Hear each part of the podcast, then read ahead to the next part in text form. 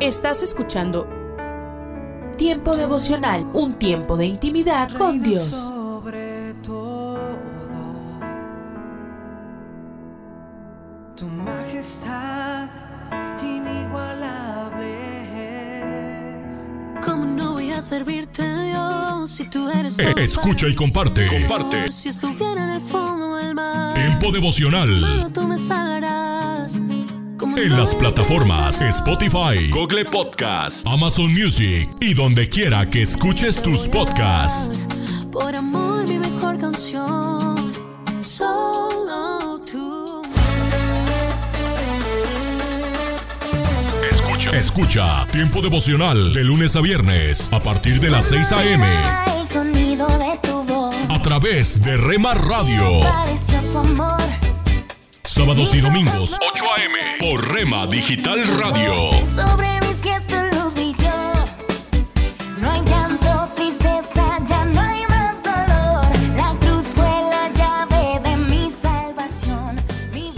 Casa de Oración Santa Fe te invita a sus reuniones. Miércoles 8 pm, domingos 8 am y 11 am. Estamos ubicados. Plaza Santa Fe, Boulevard República de Honduras 104, Interior 9, Hacienda Santa Fe, Tlajomulco de Zúñiga, Jalisco. Casa de Oración Santa Fe, un lugar para adorar. Estos son los proverbios de Salomón, hijo de David. Día 30, capítulo 30.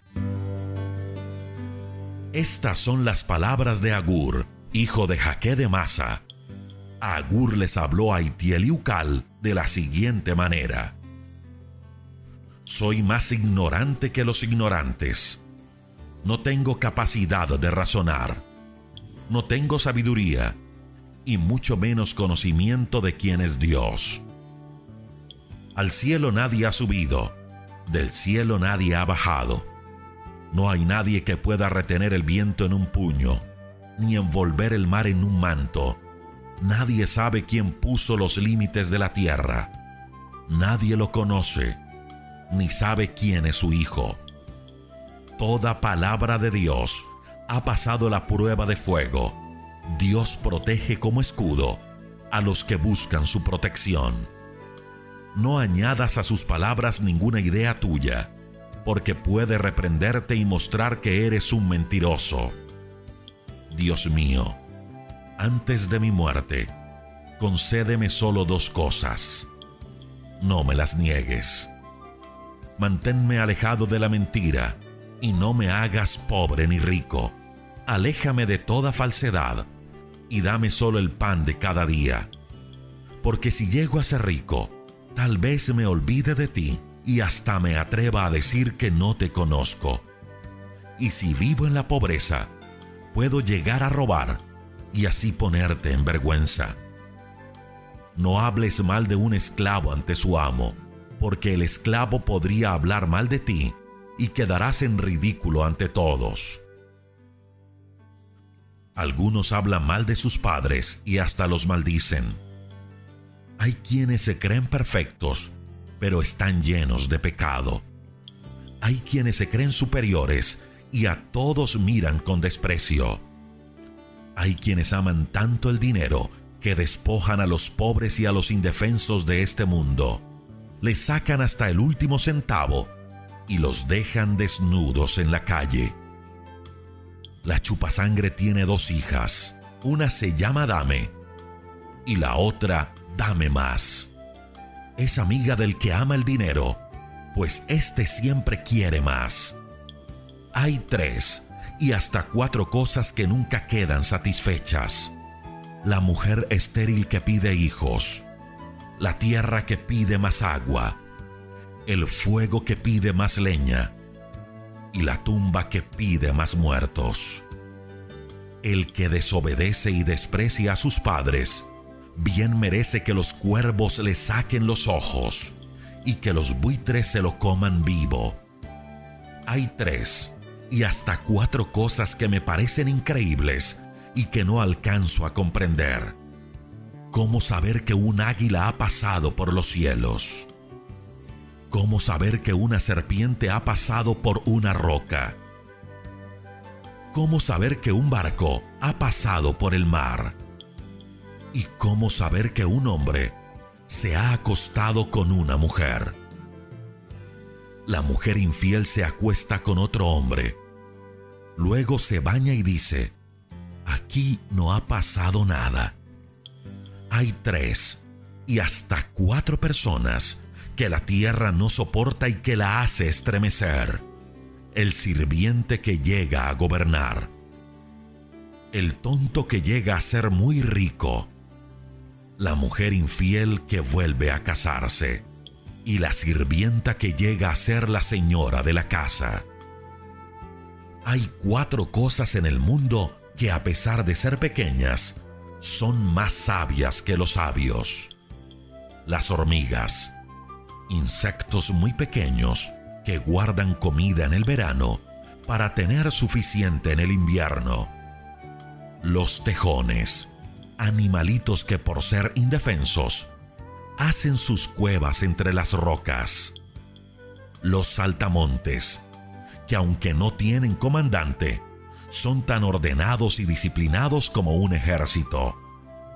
Y las lagartijas, que son fáciles de atrapar pero viven libres en los palacios.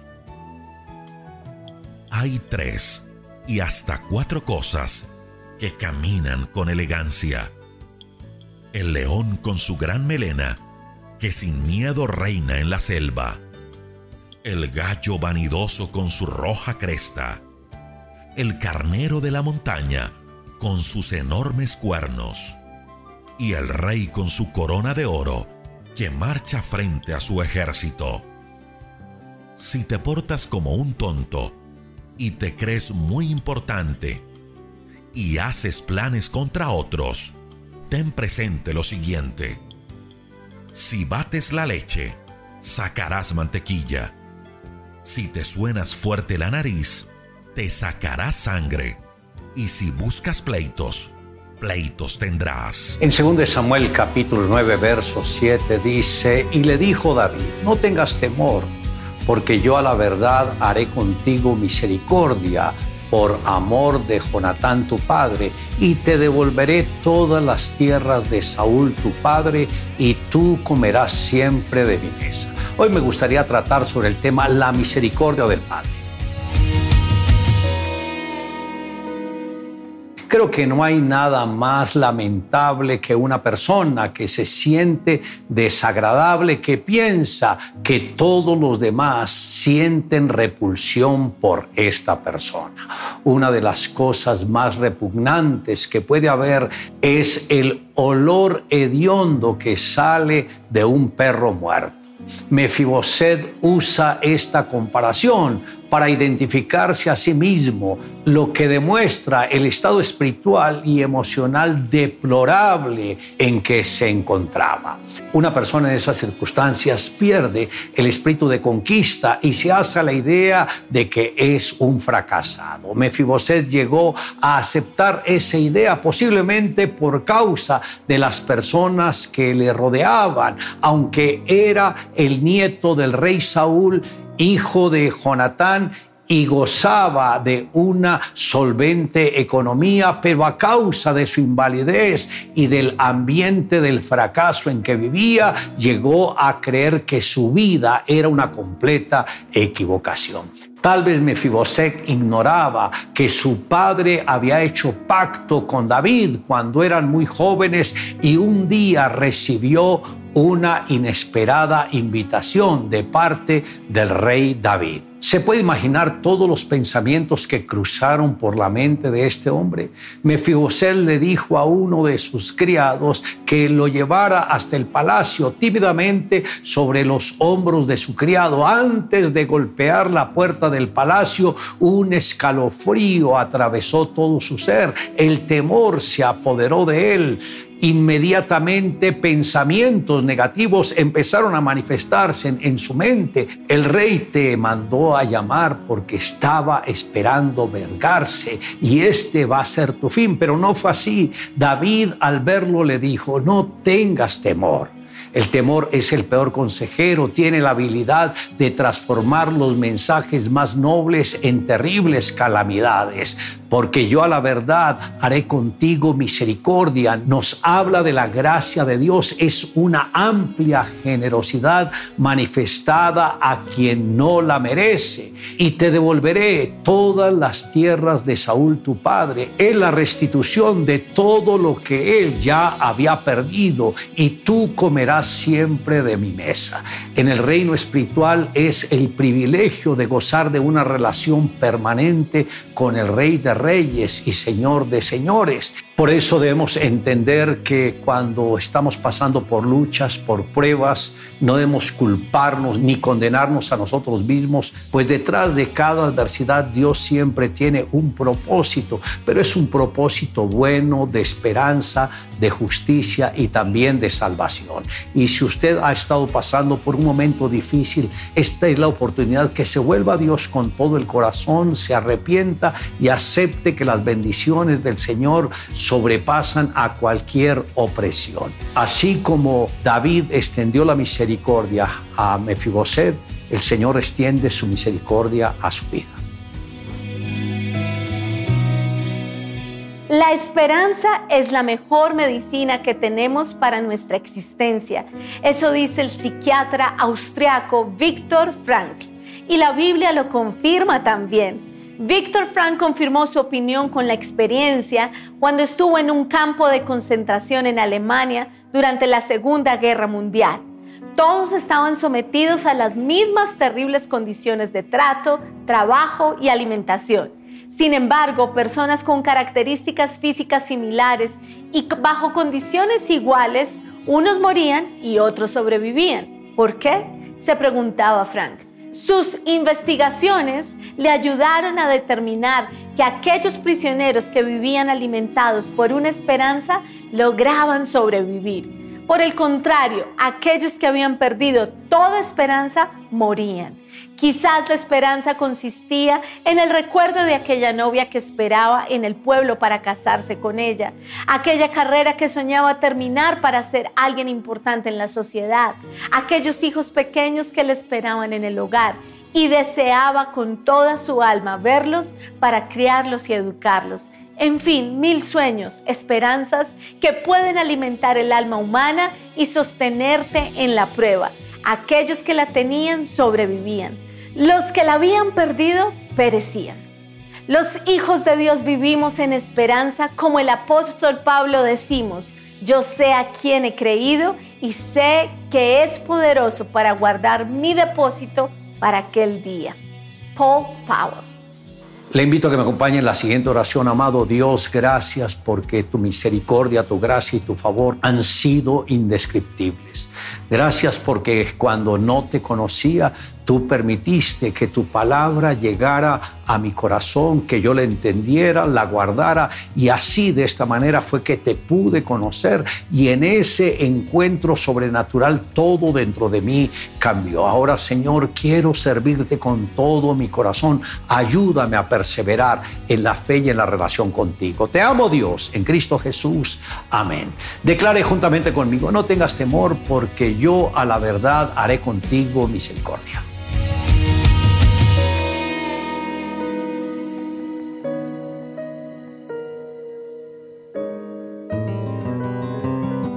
Evadir carreteras. Sí, nuestros hijos aprendieron eso a una edad muy temprana. En realidad, esa costumbre se remonta a los días coloniales cuando la gente abandonaba o eludía el camino principal y tomaba caminos secundarios. Hoy en día es simplemente una buena palabra para describir perderse intencionalmente simplemente explorar algunos de esos caminos secundarios en los que nunca has estado para ver cosas que nunca has visto.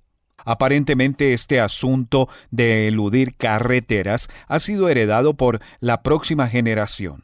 Hubo un día en el que nuestra hija llevó a nuestro nieto de tres años a una de esas locas aventuras en alguno de esos caminos secundarios inexplorados, y él vio muchas cosas que nunca había visto. Cuando ella le preguntó si estaba listo para regresar a casa, Él le contestó que quería seguir adelante porque le gustaba explorar. Hoy quiero tener una palabra contigo acerca del tema la emoción de explorar. El mismo escenario de siempre se vuelve aburrido después de un tiempo. Es emocionante explorar nuevos terrenos. Eso podría ser exactamente lo que tu Señor está tratando de lograr que hagas en este momento que te atrevas a dejar ese camino seguro y predecible por el que siempre viajas y lo sigas a Él hacia algo nuevo y emocionante. Sí, por supuesto, desconocido e impredecible. Escucha su invitación y mandato en nuestra palabra para hoy de la palabra de Dios en Isaías capítulo 43 versículos 18 y 19 en el Antiguo Testamento. Ya no vivan en el pasado. Voy a hacer algo nuevo. Ya está sucediendo. ¿No se dan cuenta? ¿Será que Dios está poniendo delante de ti un nuevo terreno para explorar? Te lo perderás si insistes en aferrarte a la misma vieja manera de hacer las cosas, las mismas mantas de seguridad, el capullo espiritual, acurrucarse en esa zona de comodidad del estado de cosas. Esa es una forma segura de perderte la siempre dinámica e innovadora voluntad de Dios. Dios puede estar diciendo, oye, fíjate en lo nuevo que estoy poniendo frente a ti, pero no puedes verlo porque siguen mirando hacia atrás a lo viejo. Esa adicción a lo que es seguro, cómodo y familiar aflige a los creyentes individuales, aflige a las iglesias, a los ministerios, Dios inclusive puede estar tratando de expandir tu comprensión de Él y la forma como Él obra para que lo veas a Él, para ver tu relación con Él de una manera nueva y más poderosa. Por supuesto, explorar nuevos terrenos implica que no sabes exactamente con qué te vas a encontrar, ¿verdad? ¿Cómo vas a tener lo que necesitas para enfrentar lo que encuentres en ese nuevo camino? Escucha la siguiente declaración de Dios. Estoy abriendo un camino en el desierto y ríos en lugares desolados. Está bien, no puedes ver un camino, pero Dios dice, te voy a asombrar abriendo un camino donde no hay camino. No puedes ver de dónde van a venir los recursos. Él dice, voy a enviar recursos donde parece que no hay, ríos en lugares desolados. Pero lo perderás todo si no abandonas el camino en el que has estado durante tanto tiempo. Estás estancado allí. Hay una belleza increíble, hay descubrimientos emocionantes en los caminos inexplorados. Es hora de decirle al Señor, estoy listo para más, Señor. Estoy abriendo tu palabra ahora en busca de nuevos descubrimientos. Estoy escuchando la enseñanza de la Biblia y la adoración buscando las cosas nuevas que me quieres decir. Y Señor, te sigo a donde quieras llevarme, cualquiera que sean los riesgos. La Biblia llama a eso la voluntad de Dios buena, agradable y perfecta. Entonces, podría ser que Dios te está guiando a una nueva temporada en tu vida o tal vez a un nuevo enfoque o a un nuevo desafío no tengas miedo de ir con tu Padre por un camino por el que nunca has ido antes. Escríbenos hoy mismo a una palabra contigo arroba transmundial.org. Hoy, en Ecos del Pasado. Síntesis de los mandamientos.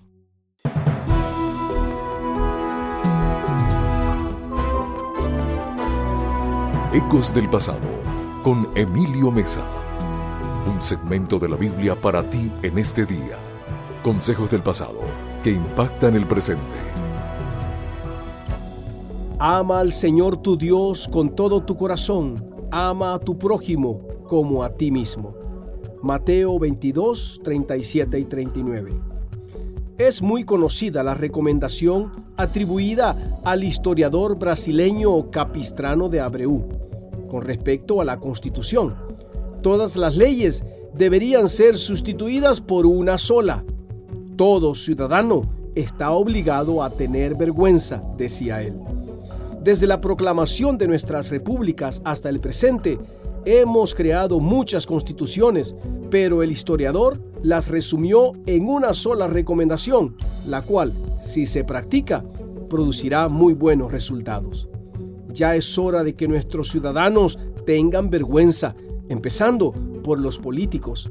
Debemos apreciar el camino de la honestidad, la seriedad y la competencia del que asume una responsabilidad. Solo así alcanzaremos la paz y la prosperidad. Cierta vez oí un sermón cuyo tema era de muchas reglas a dos mandamientos básicos. El predicador, partiendo de centenas de ordenanzas, tradiciones ramínicas y leyes mosaicas, pasó a los diez mandamientos y terminó con la síntesis de Jesucristo la cual si la practicamos también producirá excelentes resultados. El primer y más importante mandamiento es amar al Señor tu Dios con todo tu corazón, con toda tu alma y con toda tu mente. El segundo se parece a este. Ama a tu prójimo como a ti mismo. Porque de estos dos mandamientos depende toda la palabra de Dios y demostramos el calibre de nuestra relación con Él. Dios, que podamos amar a nuestro prójimo así como a nosotros mismos, porque si lo hacemos será una prueba de que realmente te amamos a ti. En el nombre de Jesús. Amén. Este fue tu segmento de la Biblia, Ecos del Pasado con Emilio Mesa. Preparado exclusivamente para impactar tu presente. Un aporte para esta emisora de Ministerio Reforma. Búscanos en www.ministerioreforma.com. ¿Te imaginas? Una reflexión del pastor y comunicador José Pablo Sánchez con Esperanza Suárez.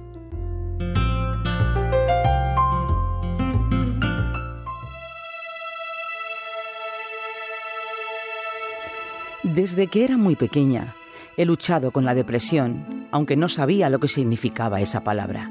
Esto afirma la escritora Lili Burana mientras recuerda las noches de insomnio, su dejadez en el aseo personal y la falta de ganas de levantarse por las mañanas que marcó su infancia. Poco a poco aprendió a mantener una fachada de normalidad, pero la oscuridad interior siempre estuvo allí. Creció en una familia cristiana estable y recibió una educación en valores correcta. Sin embargo, la depresión, el sarcasmo y el cinismo llenaron su vida por años, también junto a la música punk y la poesía bohemia. Con 17 años dejó los estudios y se fue de casa para vivir en Nueva York con un grupo de amigos punkis, fanáticos y marginales, que pasaban el día fumando y yendo a espectáculos a medianoche. Entre ellos exploró una espiritualidad alternativa. Allí vi una atractiva exaltación de la naturaleza, el misticismo y el poder sagrado de la mujer, que por un tiempo me dio una sensación placentera, como una obra de teatro escenificada bajo la luna llena. Me encantaba el yoga, aunque veía la filosofía nueva era que impregnaba muchas clases excesivamente pretenciosa. Así me convertí en una agnóstica agitada, espiritual, pero no religiosa, cuenta Lili. Unos años después, Lili se casó con un militar formó una familia y comenzó su carrera profesional como escritora. Aunque la vida le sonreía y aparentemente todo le iba bien, una nueva etapa depresiva le llevó al borde del suicidio. En mi punto más bajo le pedí a Dios una señal, algo que me hiciera sentir que mi vida tenía valor, cuenta Lili. Al levantar los ojos al cielo, vi un águila volando y sentí que esa era la respuesta exacta de Dios.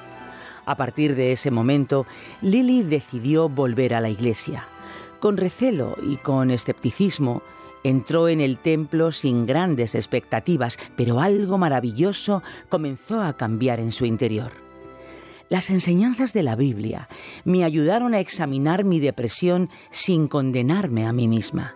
Encontré que Dios no solo nos redime, también nos alienta. Él es nuestro ayudador. Lily comenzó una relación personal con Jesucristo que le dio nuevas fuerzas para luchar con su depresión. Me gustaría decir que Dios me sanó y eliminó mi depresión. ¿No sería estupendo? comenta Lily. No ha sido así, pero la fe me ha dado fuerzas para manejar mejor la enfermedad y por la gracia de Dios me siento tranquila, aceptada y con fuerzas para vivir.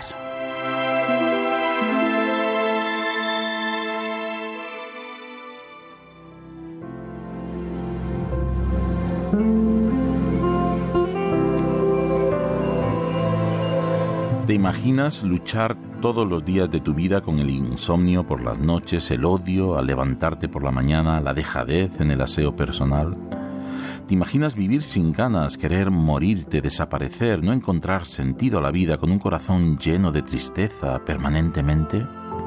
¿Te imaginas sonreír para evitar preguntas, guardar las formas y la apariencia para que todos piensen que estás bien, pero tú sabes que en lo más profundo de tu corazón está llena de oscuridad tu alma y la apatía domina tu mente?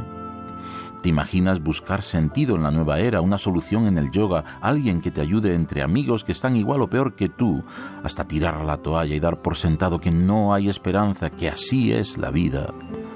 ¿Te imaginas llegar a adaptarte a esa realidad, asumir que no hay sentido en la vida, formar una familia, comenzar una carrera y cuando todo parece normal, desear suicidarte con tantas ganas que clamas a Dios por ayuda, levantas los ojos al cielo y pides una señal? ¿Te imaginas que Dios te manda la señal y decides buscarle y la encuentras en la Biblia, en la iglesia y Él llena tu vida de sentido, de paz, aceptación y esperanza?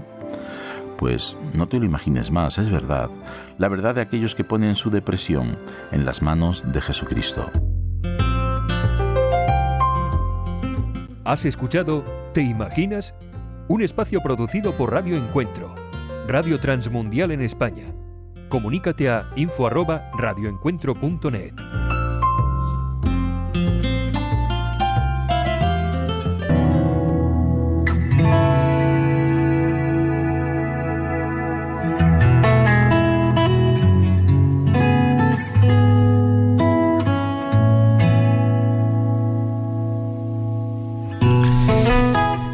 Es difícil pensar que nuestras vidas puede cambiar de un instante a otro cuando quizás nos encontrábamos en uno de los episodios más bonitos de nuestras vidas. ¿eh? De pronto estábamos disfrutando de una absoluta paz, bendiciones tras bendiciones, pero de repente todo cambia. ¿Te ha tocado pasar por una situación como esa? Hoy quiero hablar un poquito acerca de esto, cuando lo imprevisto toca a tu puerta. ¿Mm? Lo imprevisto es aquello que uno no, no presupuestó, no lo esperó, no lo deseó, no lo pidió, pero sin embargo llega.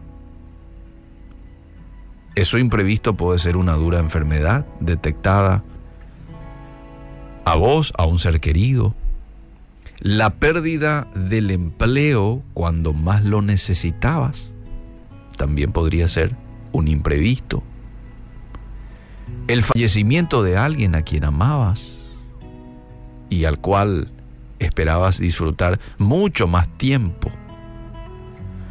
U otro suceso que intente robarte la paz, que hasta entonces lo estabas disfrutando. Los sucesos imprevistos que mencioné puede llevarte rápidamente de un estado anímico bueno a uno no tan bueno. No vamos a negar que cuando llega la mala noticia, por alguna razón nuestros ánimos se vienen abajo.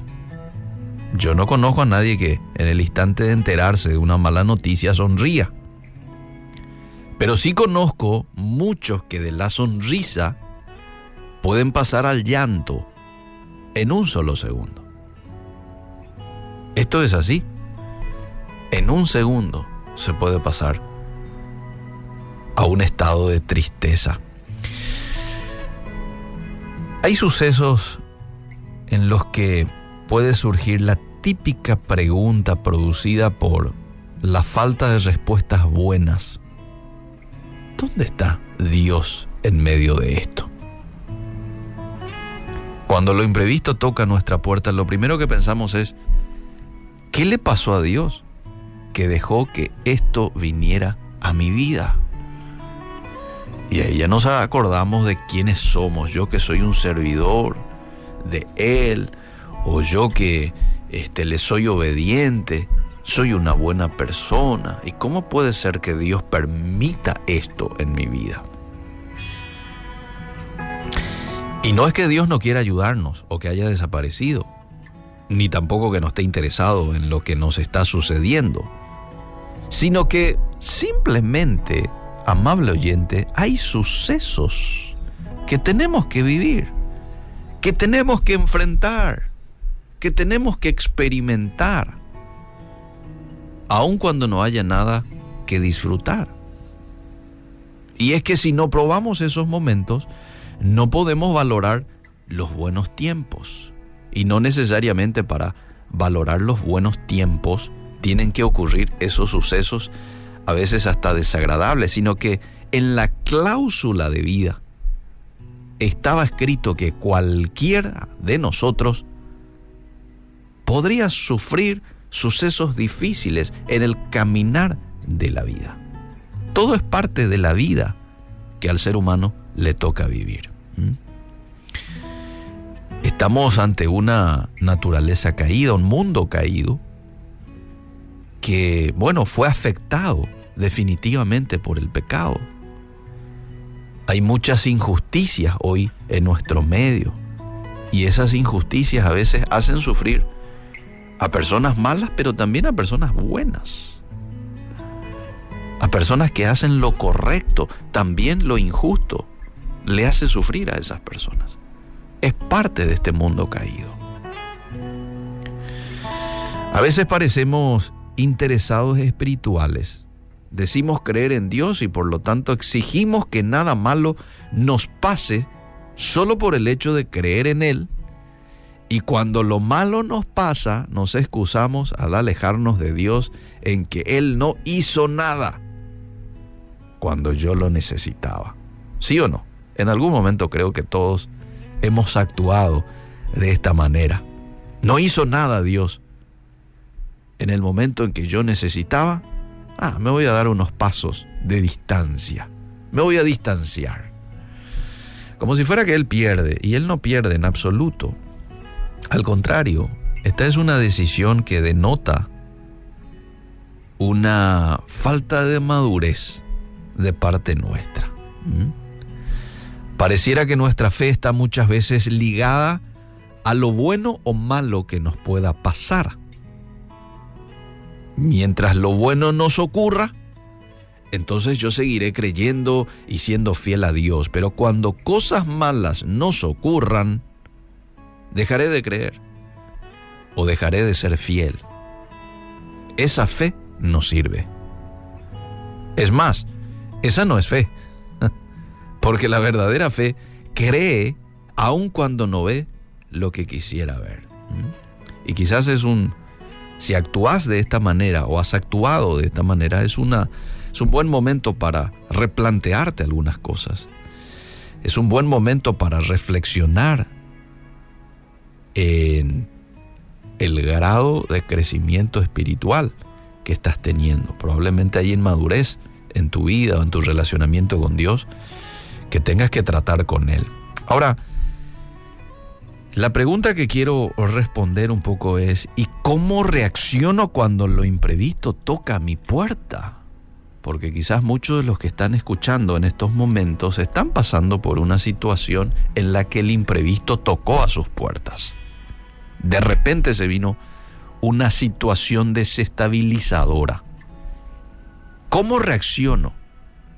Bueno, y vamos a ver un poco cómo la Biblia nos conduce o cómo nos orienta a actuar en casos como esos. Y la Biblia, por ejemplo, nos dice en Primera de Pedro capítulo 5, verso 7, así que pongan sus preocupaciones en las manos de Dios, pues Él tiene cuidado de ustedes. Así como vos, como papá, si sos un papá, una mamá, tenés cuidado de los suyos, de, los tuyos, de tus hijos, de la misma manera y mucho más, Dios tiene cuidado de sus hijos, aún en los momentos de imprevistos, en los momentos de prueba, en los momentos de aflicción. Y aquí el, texto te está diciendo, pone eso que te preocupa en las manos de Dios. Entonces, ¿cómo yo debo de reaccionar cuando lo imprevisto toca a mi puerta? Con calma. Número uno, con calma. Recordando este pasaje, pone tus preocupaciones en las manos de Dios.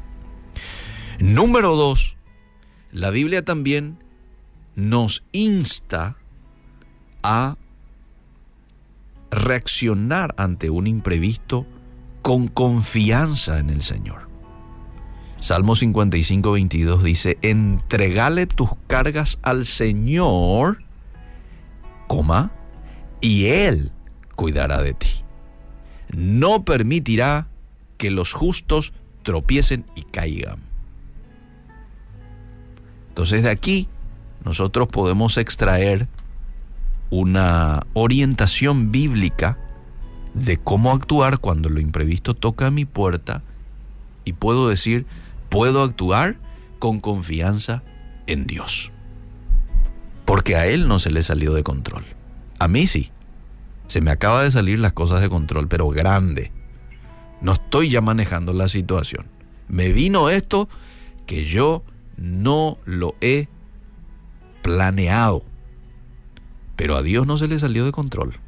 Entonces, ¿cómo puedo actuar yo en una situación así? Confiando en el Señor.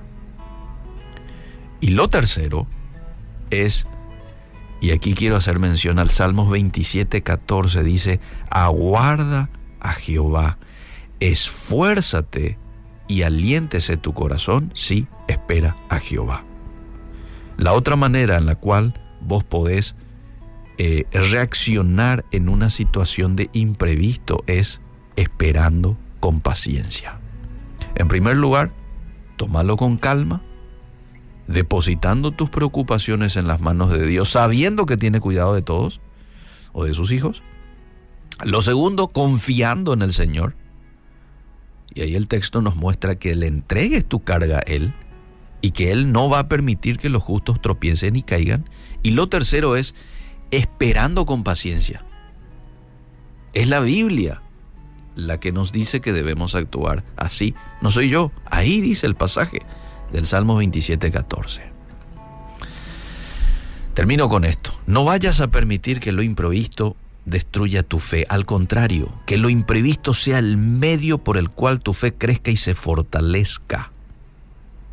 No vayas a buscar a quien echar la culpa de lo malo que te sucede. No, al contrario, busca en medio de lo malo a Dios y vas a encontrar consuelo, el consuelo que estás necesitando para atravesar con victoria o en victoria un proceso de imprevisto en tu vida.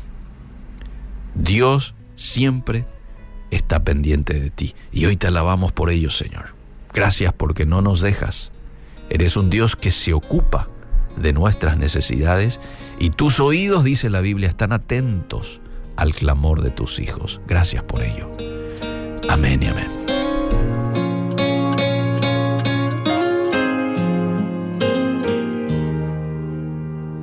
por el amor que me das, por desvelarte por mí, cuando ya no puedo más, por defenderme también, por darme a mí la razón, por haber dicho perdón y el de la culpa soy yo, por ser mi aliada en la vida. Llanto agradecido, llanto agradecido, amor. Llanto amanecido, apenas va saliendo el sol. Ah, llanto inmenso. amor, llanto santo de amor, llanto agradecido,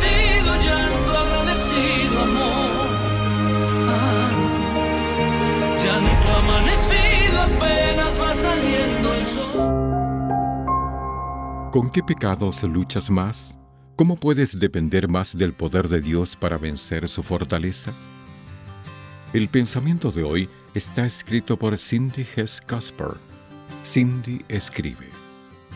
Cuando yo era niña, colocaron en exhibición en un parque cerca de mi casa un tanque fuera de servicio de la Segunda Guerra Mundial. Varios carteles advertían del peligro de subirse al vehículo, pero dos de mis amigos se treparon de inmediato. Algunos titubeamos un poco, pero finalmente hicimos lo mismo. Un chico no quiso y señaló los carteles. Otro se bajó de un salto cuando un adulto se acercó. La tentación a divertirnos superó nuestro deseo de cumplir las reglas. Todos tenemos dentro un corazón rebelde como el de un niño. No nos gusta que nos digan qué hacer y qué no. Sin embargo, leemos en Santiago que cuando sabemos qué es lo correcto y no lo hacemos, estamos pecando.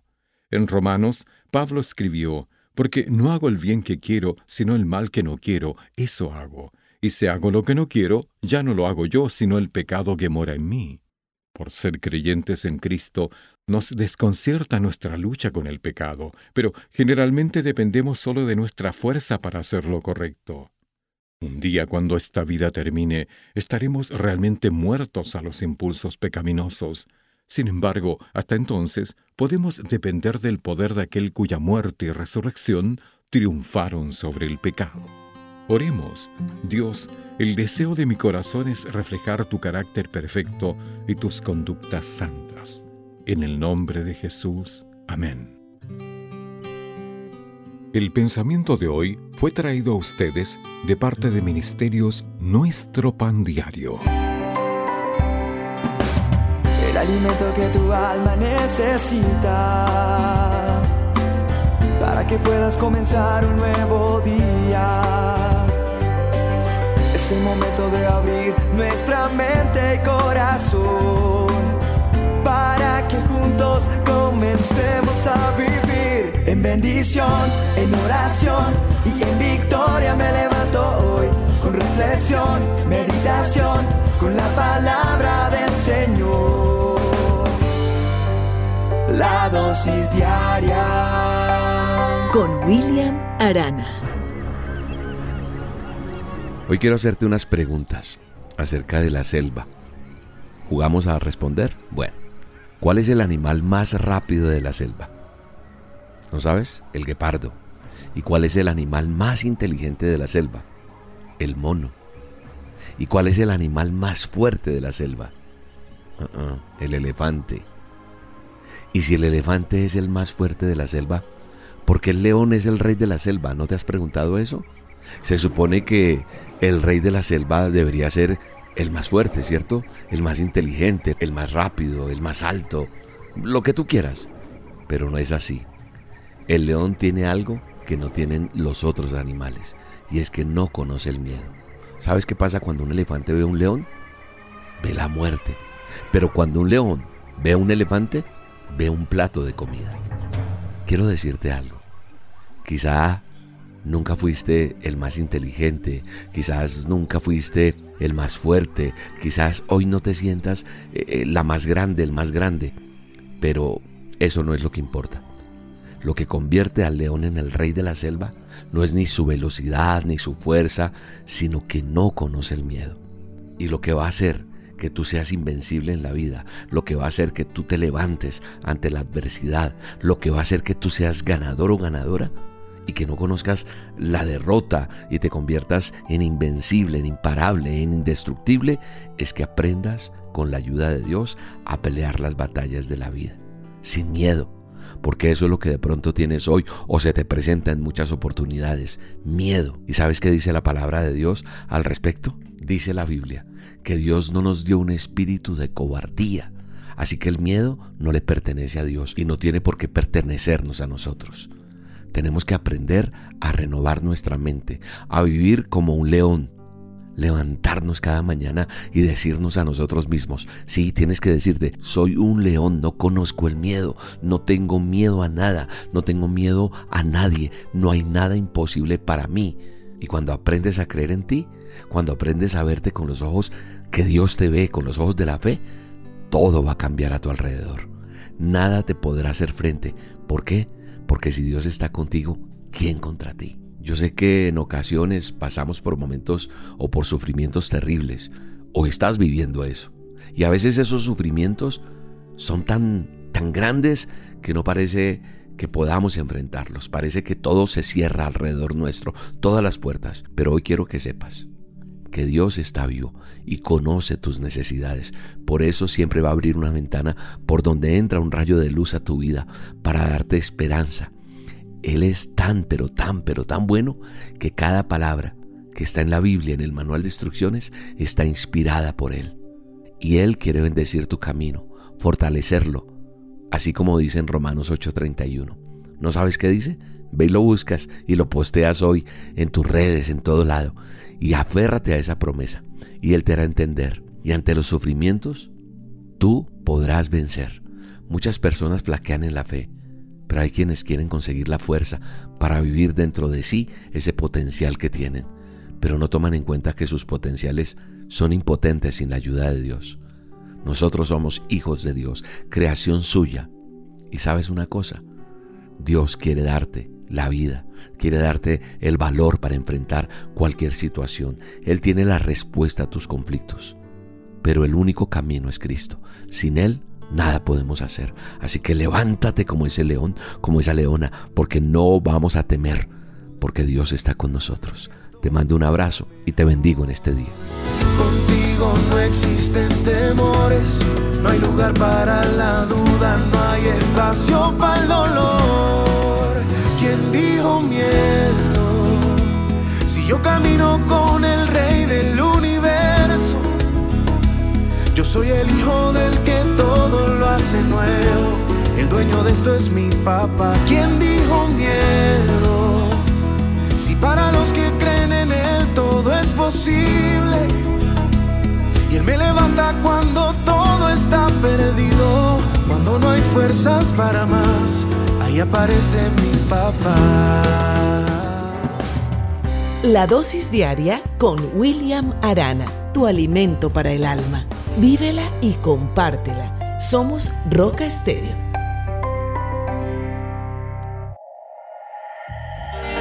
Esto es la palabra para ti hoy.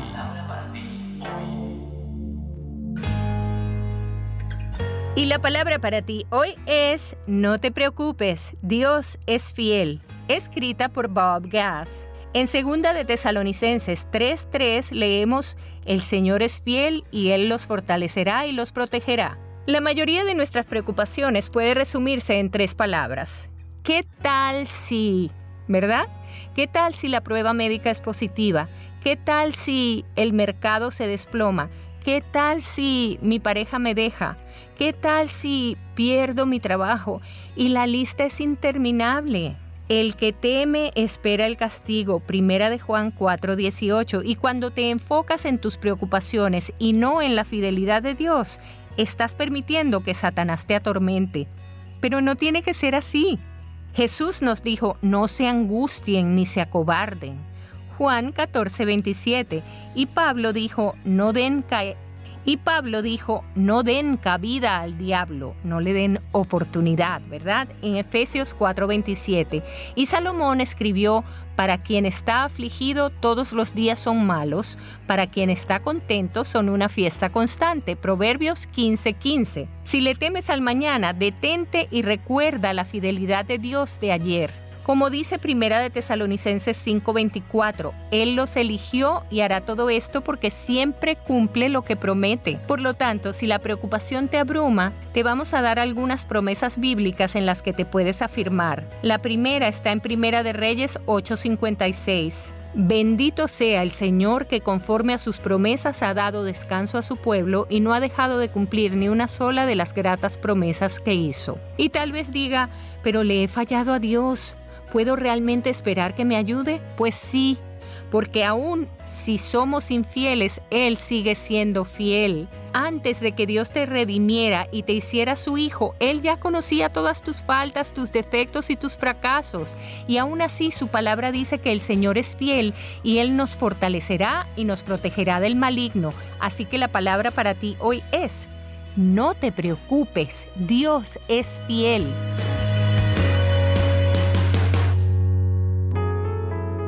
Estás escuchando Tiempo devocional, un tiempo de intimidad con Dios. Sobre todo,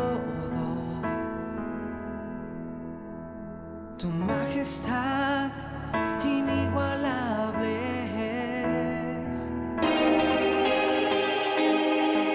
es. Escucha y comparte. Comparte. Es un día Tiempo devocional. Para. En las plataformas Spotify, Google Podcast, Amazon Music y donde quiera que escuches tus Para podcasts. su nombre exaltar. Mi corazón siente emoción. Aún recuerdo aquel momento en el que te Escucha, escucha Tiempo devocional de lunes a viernes a partir de las 6 a.m. A través de Rema Radio. necesitaba. Sábados y domingos 8 a.m. por Rema Digital Radio. Tanta gracia que ni en mil años podré merecer. Recuerdo ver en tu mirada perdón de un padre que me amaba. Casa de Oración Santa Fe te invita a sus reuniones. Miércoles 8 pm, domingos 8 am y 11 am.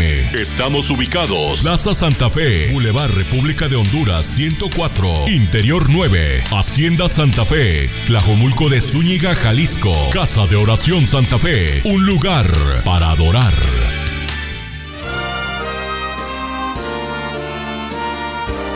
Presentamos La Buena Semilla, una reflexión para cada día del año. La buena semilla para hoy se encuentra en Apocalipsis 3:20. Jesús dijo, He aquí yo estoy a la puerta y llamo. Si alguno oye mi voz y abre la puerta, entraré a él y cenaré con él y él conmigo. La reflexión de hoy se titula La comunión. Compartir una comida. Compartir una comida con una persona a menudo tiene un valor simbólico, pues la comida es un momento privilegiado para intercambiar opiniones. Así, en varios pasajes de la Biblia, las comidas ofrecen la oportunidad para hablar, pero también para reconciliarse y hacer alianzas. El Señor quiere hablar con nosotros y ama a nuestra puerta, se acerca a cada uno de nosotros para decirnos, ábreme la puerta de tu corazón. Entonces, simbólicamente, el Señor Jesús puede comer con nosotros, y su presencia hace arder nuestros corazones con un gozo indecible. Así se expresa nuestra comunión con Él, pero no fuerza al que no desea su presencia. El día de su resurrección caminó con dos discípulos y esperó que lo invitasen para quedarse con ellos. Entonces, en el momento de la comida, sus ojos se abrieron y lo reconocieron como el Señor resucitado. Ver Lucas 24, 13 al 33. Esta comunión se vive sobre todo cuando se celebra la cena durante el culto. Primera a los Corintios 10, 16. Existe la comunión horizontal que une a los que participan, disfrutan de los mismos privilegios con respecto al Señor y están unidos entre ellos.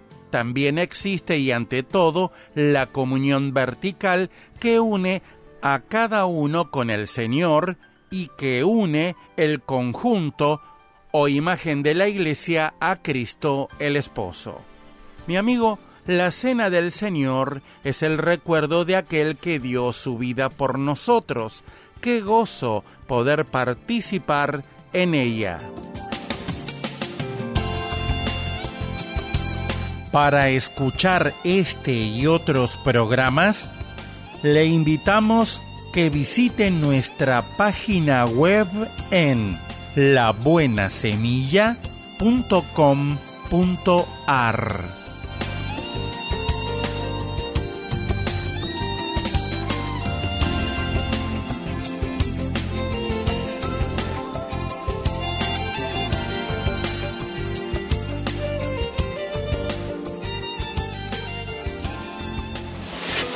Hola lectores de la Biblia, bienvenidos a la sinopsis de la Biblia.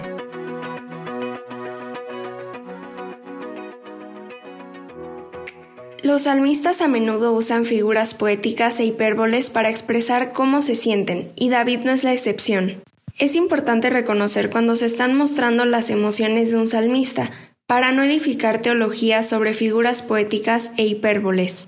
Esto significa que tenemos que hacer algunas preguntas del texto. Más allá de su contexto literario, poesía, tenemos que mirar su historia y su contexto en las escrituras. Por ejemplo, en el Salmo 6, David parece temer que su pecado y eventual muerte lo separen de Dios. Si eso es lo que está diciendo, este salmo contradice el resto de las enseñanzas de la Biblia sobre este tema. Entonces, ¿qué hacemos con él? En este punto de la historia, Dios no ha revelado mucho de la vida después de la muerte a su pueblo. Los ha estado ayudando a construir una sociedad y a conocerlo en esta vida, sin hablar de lo que sucederá en la que sigue. Hemos leído sobre el Seol, pero eso es principalmente una referencia a la tumba, no a la otra vida. Y cuando Saúl visitó a la medium, Samuel parecía existir aún después de la muerte, lo que contradice lo que la poesía de David implica aquí. Todo lo anterior para decir, debemos tener cuidado acerca de edificar teología desde los salmos, a menos que se pueda respaldar en otra parte de la escritura.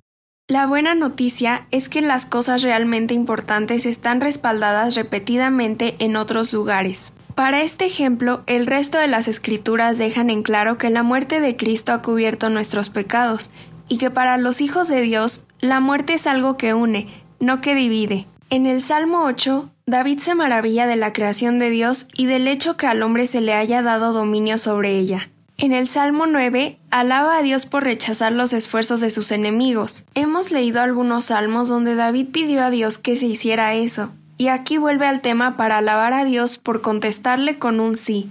Está claro que David no solo está en esta relación por lo que puede obtener de Dios, Está en esto por la intimidad con Dios, no solo se dirige a Él de manera egoísta con quejas y necesidades, se dirige a Él con alabanza. El Salmo 10 implica que Dios se encuentra distante y escondido, porque los malvados prosperan mientras oprimen a los pobres y se burlan de Dios. Es fácil concluir que Dios no está atento cuando ese tipo de cosas suceden, ¿no es así?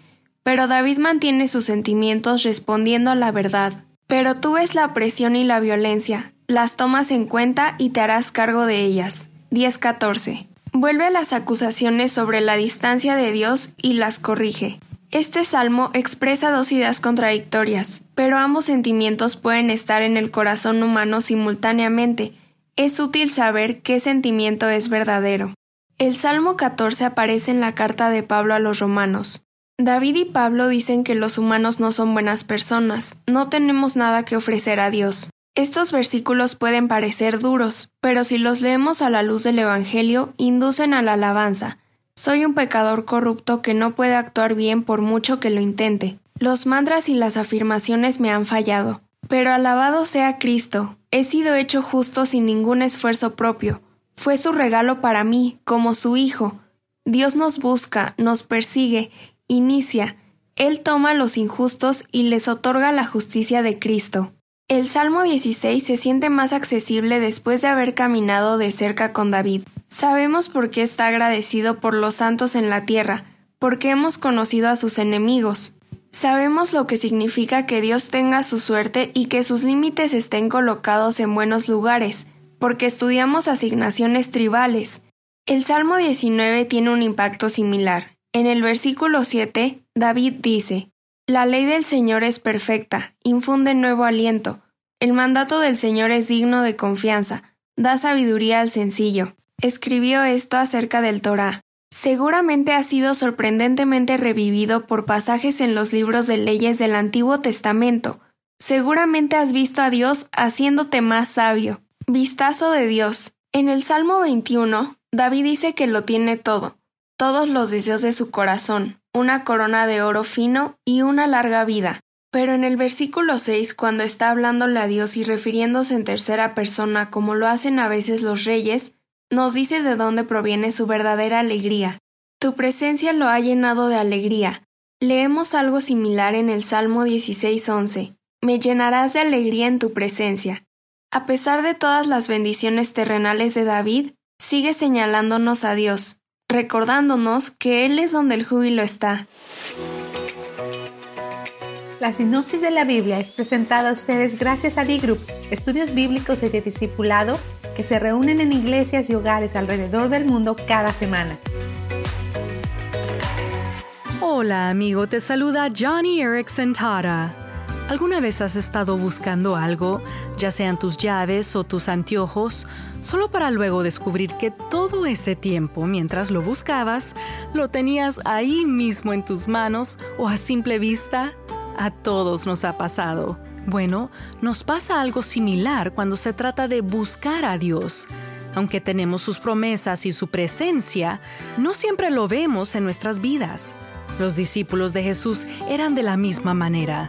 En Marcos capítulo 8 leemos que los discípulos estaban muy preocupados por buscar dónde podrían comprar pan, completamente ignorando u olvidando que el Señor acababa de alimentar con siete panes a cuatro mil personas. Oh amigo, amiga, no te pierdas lo obvio. Abre tus ojos espirituales y verás a Jesús obrando en tu vida. Hola, les habla Junior Velázquez. Bienvenidos a Latido. No sé si seas como yo, pero yo no puedo dormir si tengo algún problema sin resolver con otra persona, sin importar qué tan grande haya sido el problema o de quién sea la culpa. Yo juego un papel importante en la solución de este inconveniente. Lee Génesis 33, 12. Allí encontrarás un verdadero ejemplo de la reconciliación. Es un hermoso regalo pero para poder disfrutar de Él necesitamos ser humildes y renunciar al orgullo. Hoy quiero invitarte a que sanes esas heridas que hay en tu corazón. Pídele a Dios que te ayude. Solo Él, con su gran amor, puede reconciliarte con esa persona. Latido les llega a través del ejército de salvación. En las nubes de la incertidumbre el dolor y el desaliento, surge un rayo de esperanza en la voz internacional de la radio de Guillermo Villanueva.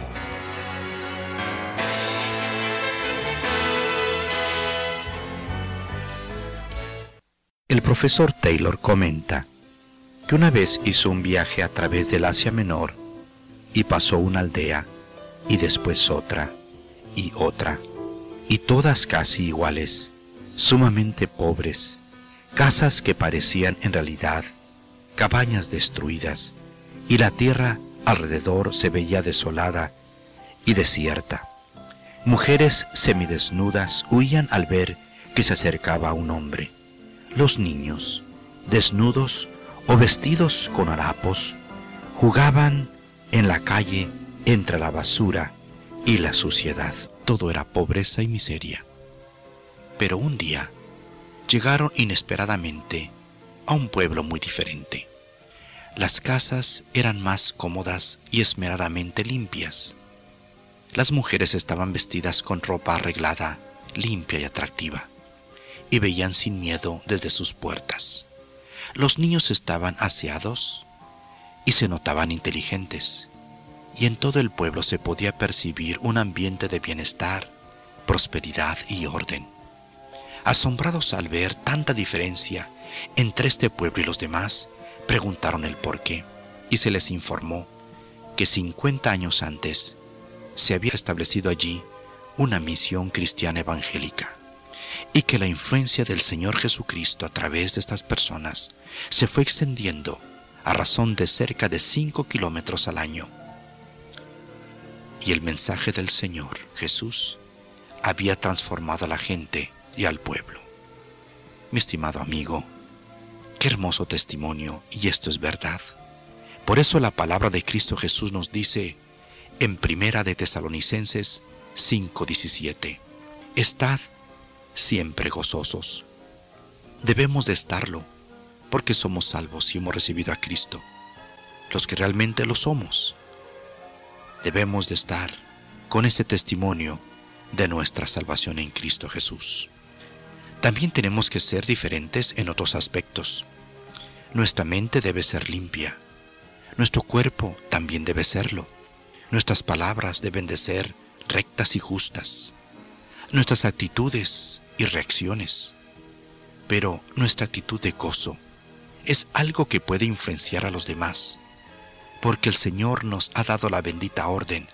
Estad siempre gozosos, porque Cristo está en nuestro corazón. El Señor Jesús es gozo.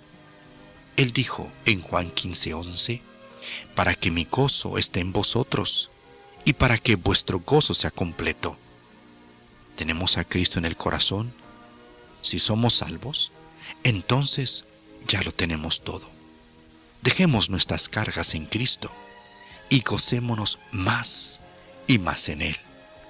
Pero tú, mi estimado amigo, si no tienes el gozo de Cristo, si no hay un cambio en tu vida, queremos decirte que tu vida también puede ser cambiada ahora mismo.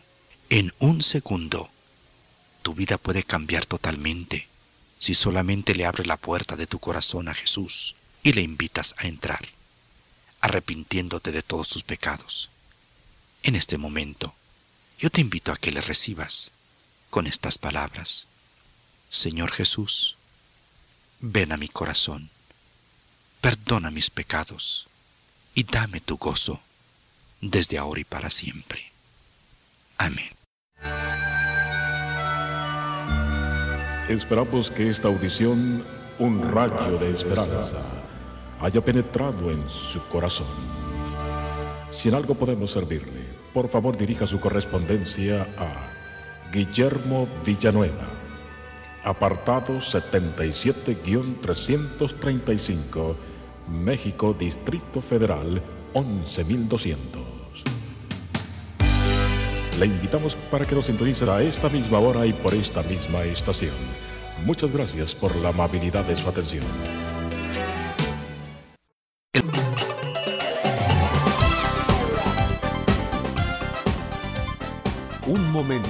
Con Alberto Motesi. Una respuesta práctica a tus interrogantes sobre tu vida y los problemas del mundo moderno. Federico era vendedor ambulante. Más bien, se ocupaba de corretajes en la ciudad.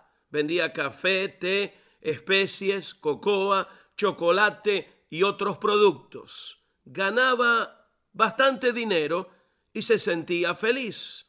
Tenía que caminar todo el día, eso sí, pero a él no le importaba. Era joven, fuerte, animoso y lleno de entusiasmo.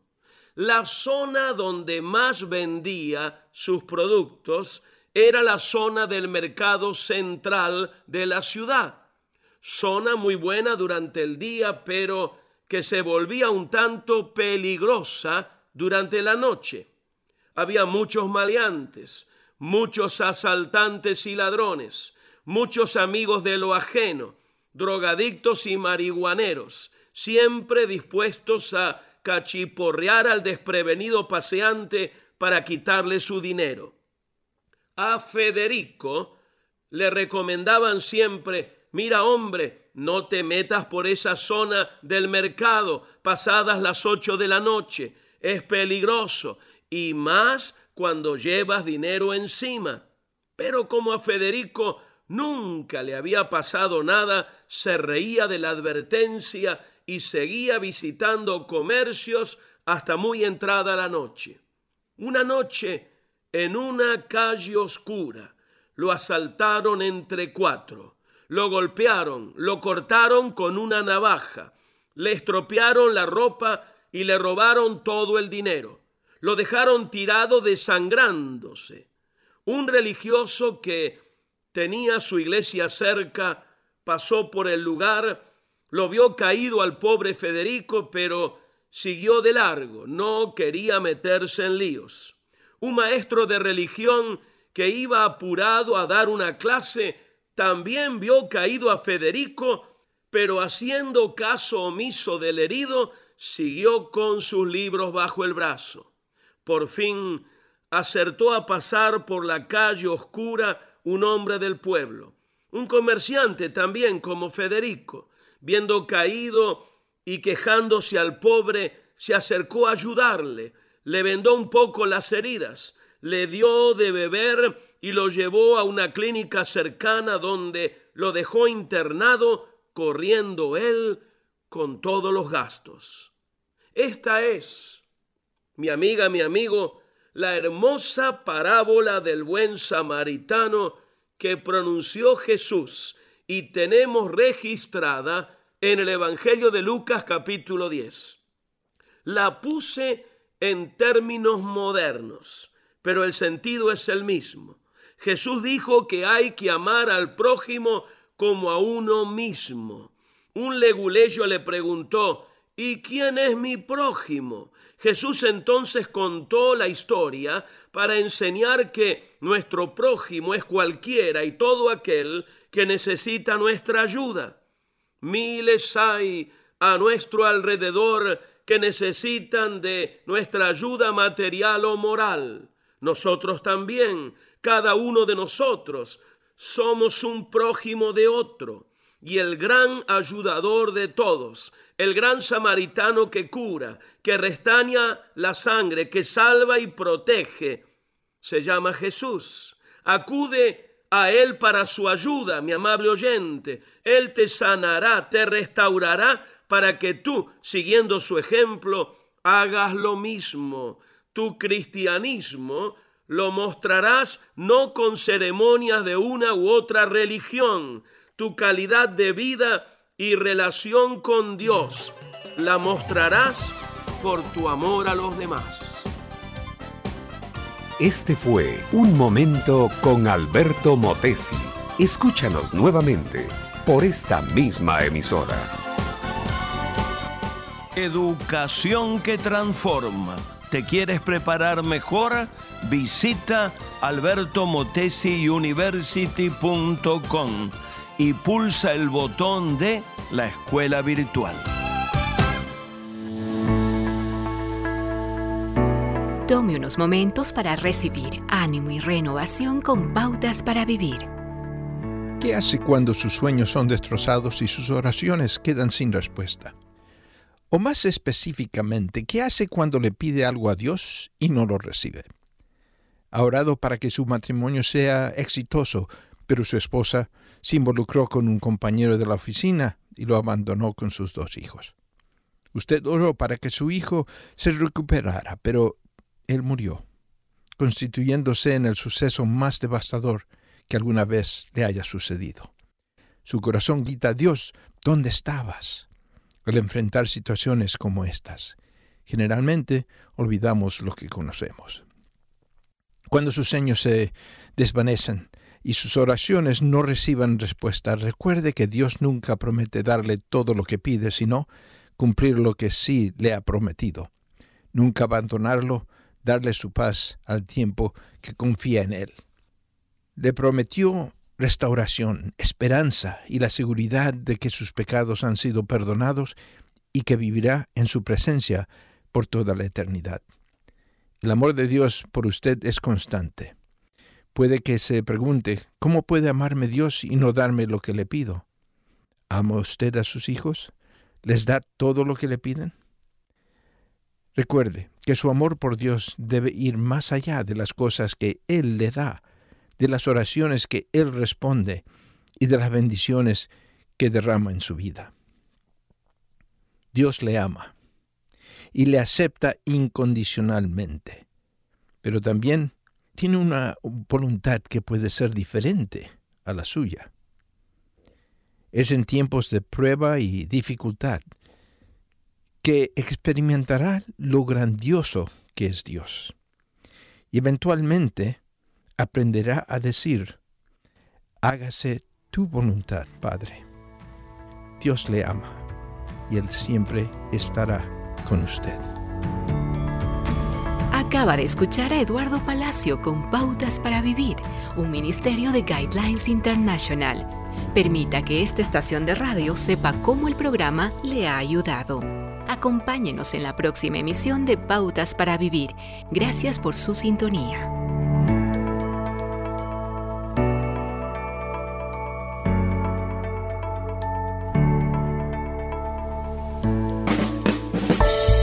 Vivimos en una época en la que los valores como personas, como ciudadanos y como familia se han olvidado. Como hijos, hermanos y padres, todos podemos dar motivación a fin de hacer de la nuestra una mejor sociedad. Motivación con Dairo Rubio Gamboa. Androcles era un esclavo griego en la Roma del primer siglo. Maltratado por los de la casa de su amo, apenas lo alimentaban. Una noche mientras todos dormían, Androcles logró escapar, encontró una cueva y se refugió ahí. Logró encender un pequeño fuego para calentarse. Inmediatamente Androcles escuchó un ruido en la cueva. Se puso de pie y vio un león adulto que lo miraba. El león no hizo ningún esfuerzo por acercársele, solo gruñía y se lamía una de sus garras. Androcles tomó valor. Lentamente avanzó fijándose en la garra de la que salía sangre. Allí había una espina clavada. Mientras hablaba suavemente, a la gran bestia le fue sacando con cuidado la larga espina. Después rasgó un trozo de su prenda y lo ató a la herida. Pronto ambos se quedaron dormidos. Mientras tanto los guardias de su amo fueron en busca del esclavo fugitivo. Encontrándolo en la cueva, de inmediato lo atraparon y lo llevaron de regreso a juicio en el circo romano frente a miles de espectadores. Androcles debía pelear solo contra una fiera salvaje. Cuando abrieron la jaula del interior salió un gran rugido. El animal saltó. Era un feroz león, fuerte, enojado y hambriento. Androcles permaneció de pie, tembloroso por el miedo. El león corrió hacia donde estaba él. Al acercarse de repente, el león se detuvo sobre sus pasos y mirándolo se agachó sobre sus cuatro patas y comenzó a ronronear como un gato doméstico mientras le lamía los pies. Todos estaban atónitos. Se produjo un silencio absoluto. Entonces se escuchó un clamor de la multitud. Liberen a Androcles, liberen al león. La ley de la reciprocidad existe, aunque no se la norme públicamente. Es cierto que debemos hacer bien a los demás sin esperar nada a cambio, pero la justicia no es injusta. Tratemos de ayudar a otros y mirar cómo lo hacemos. No nos cansemos de hacer el bien, porque a su debido tiempo cosecharemos si no nos damos por vencidos. Motivación con Dairo Rubio Gamboa. Escríbenos a contacto arroba motivación a la familia punto org. En apoyo a la familia de América Latina. Estás escuchando Tiempo devocional, un tiempo de intimidad con Dios.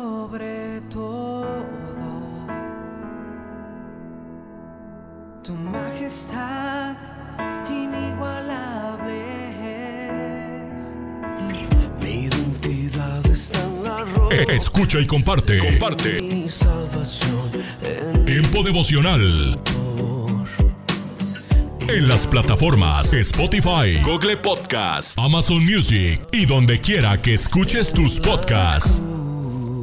Dios me has escogido, me has adoptado. Me he llamado, tantas veces ignorado. Escucha. Escucha Tiempo devocional de lunes a viernes a partir de las 6 a.m. A través de Rema Radio.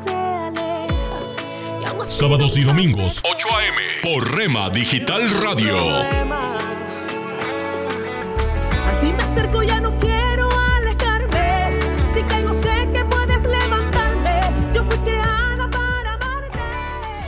Casa de Oración Santa Fe te invita a sus reuniones. Miércoles 8 pm, domingos 8 am y 11 am. Estamos ubicados. Plaza Santa Fe, Boulevard República de Honduras 104, Interior 9, Hacienda Santa Fe, Tlajomulco de Zúñiga, Jalisco. Casa de Oración Santa Fe, un lugar para adorar.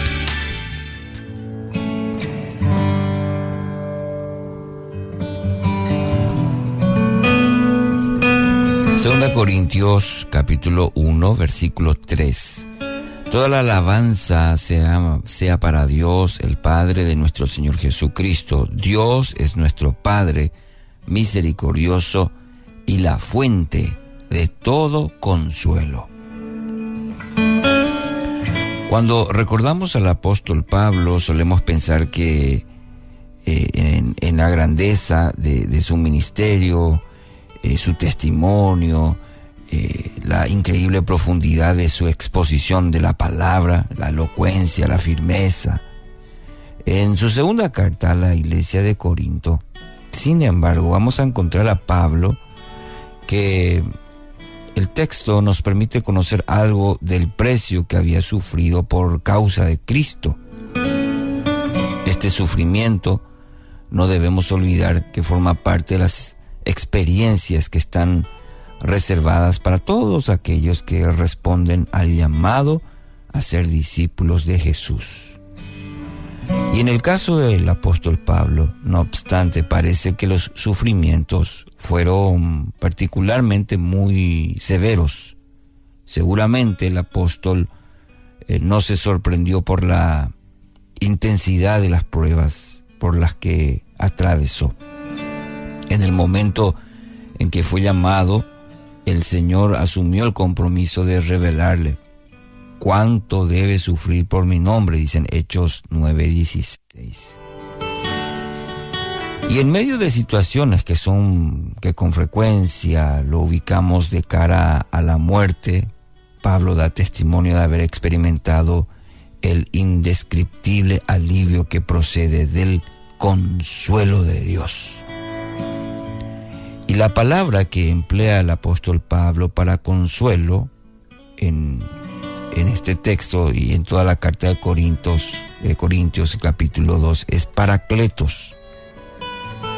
Eh, término que está relacionado con la función del Espíritu Santo, eh, paracletos, alguien que ha sido llamado a ponerse a la par de otro, con la intención de asistirlo. Sería la definición. Entendemos entonces que Pablo experimentó una y otra vez el consuelo de Dios al comprobar que no estaba solo en sus luchas. Había alguien, alguien que estaba a la par de él llevando la carga, aliviando el peso, susurrando palabras de ánimo, renovando las fuerzas y proveyendo una perspectiva divina de las circunstancias que estaba atravesando. Y todo esto no era más que el cumplimiento de la promesa que Jesús dejó a los suyos poco antes de partir. ¿Qué dijo? Tengan por seguro esto yo estoy con ustedes siempre, hasta el fin de los tiempos. Mateo 28, 20.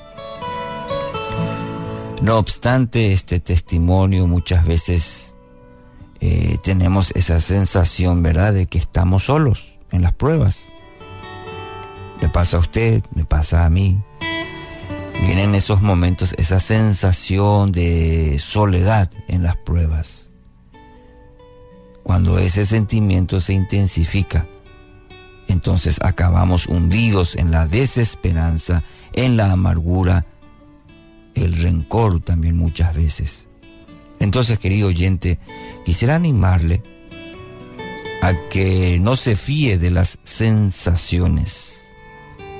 Los dos que iban camino a Emaús tenían a Jesús al lado de ellos, pero no lo veían. No por eso sin embargo, dejó de estar Jesús. ¿Entiende? El hecho de que no le percibamos no tiene injerencia sobre la verdad declarada. ¿Y cuál es? De que Él está. Y está para ayudar. Estaba al lado nuestro, a la par, el Paracletos. Entonces declare esta verdad a su alma. Proclame que el Espíritu de Cristo le acompaña, le socorra, le socorre, aun cuando usted no lo sienta. Si insiste en este ejercicio eh, diario, constante, perseverante, eh, comenzará a ver pequeñas evidencias del mover de Dios en su vida. Pequeñas, grandes. ahí Dios va a orar con usted de manera personal. Con el tiempo va a constatar que la parte más pesada de la carga la llevaba él. Bendito sea el Padre, bendito sea el Padre de toda misericordia y de todo consuelo. En el nombre de Jesús. Hola, soy Dorothy. Hace muchos años tuvimos el honor de recibir la visita de un pastor nigeriano en nuestra casa en Inglaterra. En nuestra chimenea teníamos un fuego eléctrico. Este fuego tenía una cubierta de plástico que lo hacía ver como si fuese carbón ardiente. Por alguna razón, un día pusimos nuestras manos sobre el plástico. Este pastor nigeriano con mucho temor saltó hacia atrás. Él dijo, ¿Estás tocando el fuego y no te estás quemando?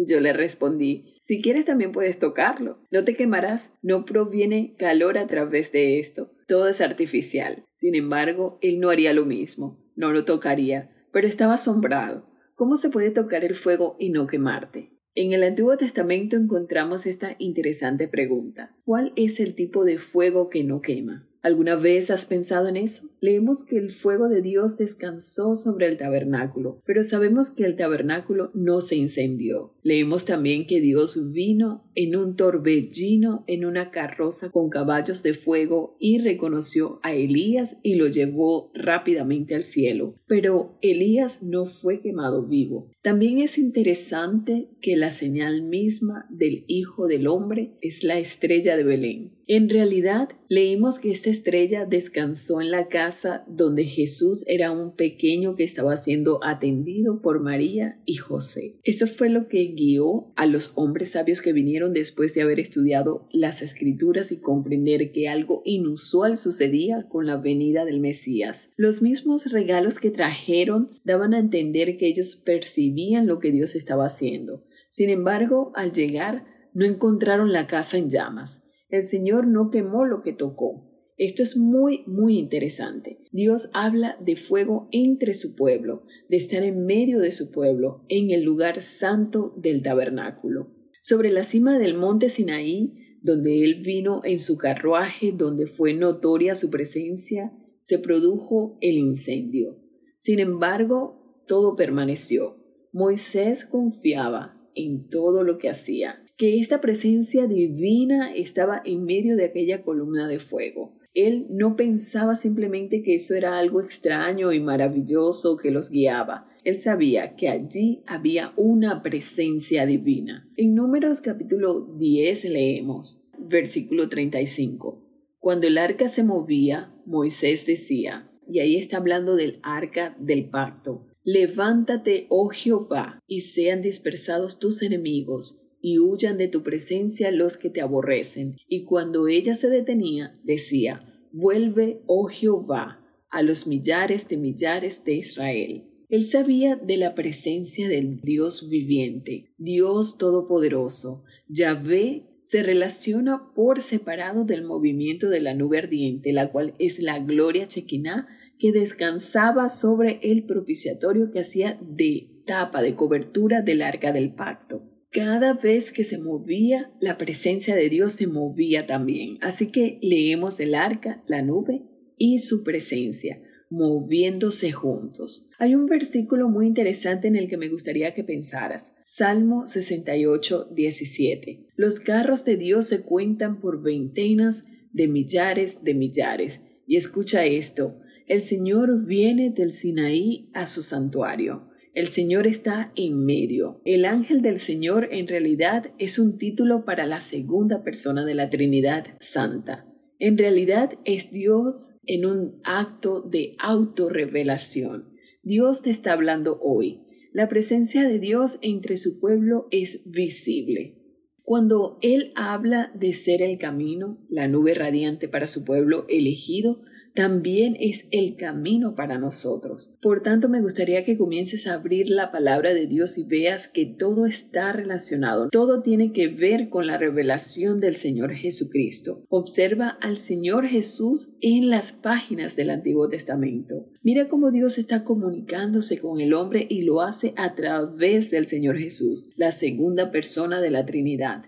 ¿Sí? Y aquel verbo fue hecho carne y habitó. Literalmente estableció su tabernáculo entre nosotros y vimos su gloria. Y quiero decirte, Un día cercano Él vendrá. Él vendrá en una nube de gloria que será reconocida por aquellas personas que lo buscan.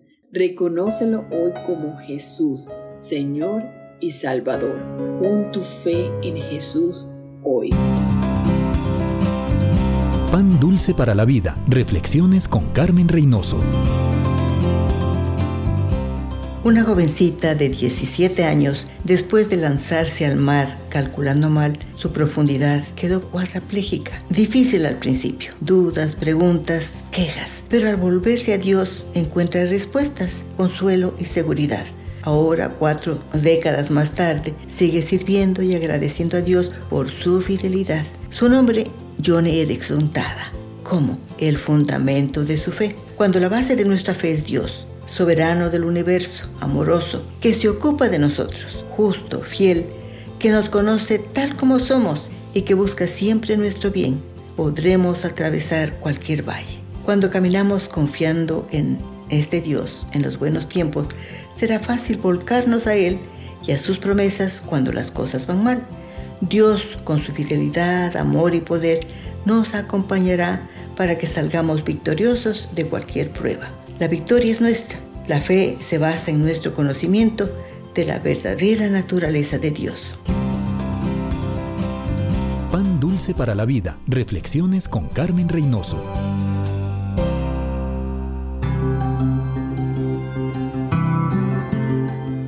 Somos mujeres de esperanza.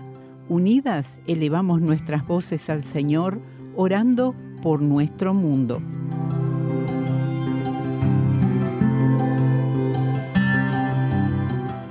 Padre Dios, te pedimos que des sabiduría y fortaleza a los padres en Croacia que están criando hijos en esta época desafiante. Dales valor y ánimo para que sigan adelante. Te lo pedimos en el nombre de Jesús. Amén.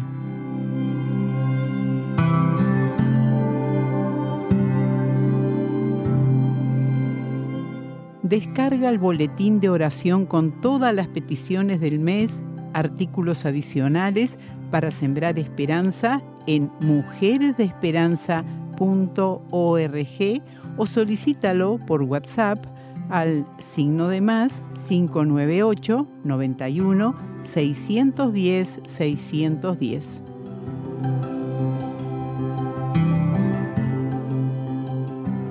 Un minuto con Dios, con el doctor Rolando Aguirre.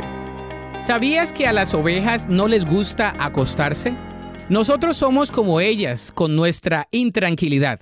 Sin embargo, si no descansamos, Dios nos hará descansar. El descansar no es el único camino, pero sí es muy saludable. La inquietud conduce al agotamiento produciendo fatiga física, emocional y espiritual. Necesitas más que dormir para curar estos dos últimos. Uno de los nombres hebreos de Dios es Jehová Shalom. Shalom significa paz. Jehová Shalom significa yo soy el Dios de la paz. Jesús dice en Juan 14, 27, les dejo un regalo, paz en la mente y en el corazón. Y la paz que yo les doy es un regalo que el mundo no puede dar, así que no se angustien ni tengan miedo. Si Dios dice te estoy ofreciendo un regalo de paz, lo dice en serio. No es algo por lo que tienes que trabajar, no es algo que te mereces, no es algo por lo que tienes que suplicar. La paz no tiene nada que ver con una vida libre de problemas, es simplemente un regalo que debes elegir y está disponible para ti hoy. La Biblia dice en el Salmo 127.2, de nada sirve que ustedes se levanten muy temprano, ni que se acuesten muy tarde, ni que trabajen muy duro para ganarse el pan. Cuando Dios quiere a alguien, le da un sueño tranquilo. Para escuchar episodios anteriores, visita unminutocondios.org. Estás escuchando Tiempo devocional, un tiempo de intimidad con Dios.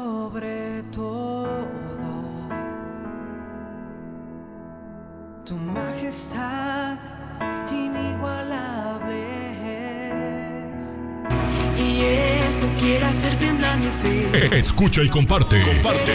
Movido, Tiempo devocional en las plataformas Spotify, Google Podcast, Amazon Music y donde quiera que escuches tus podcasts. No hay experiencia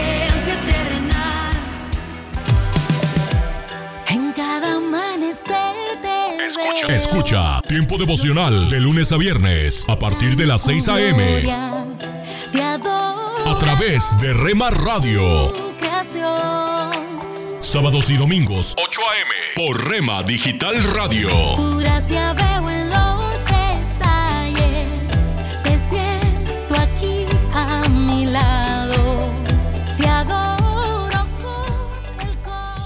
Casa de Oración Santa Fe te invita a sus reuniones. Miércoles 8 pm, domingos 8 am y 11 am. Estamos ubicados. Plaza Santa Fe, Boulevard República de Honduras 104, Interior 9, Hacienda Santa Fe, Tlajomulco de Zúñiga, Jalisco. Casa de Oración Santa Fe, un lugar para adorar.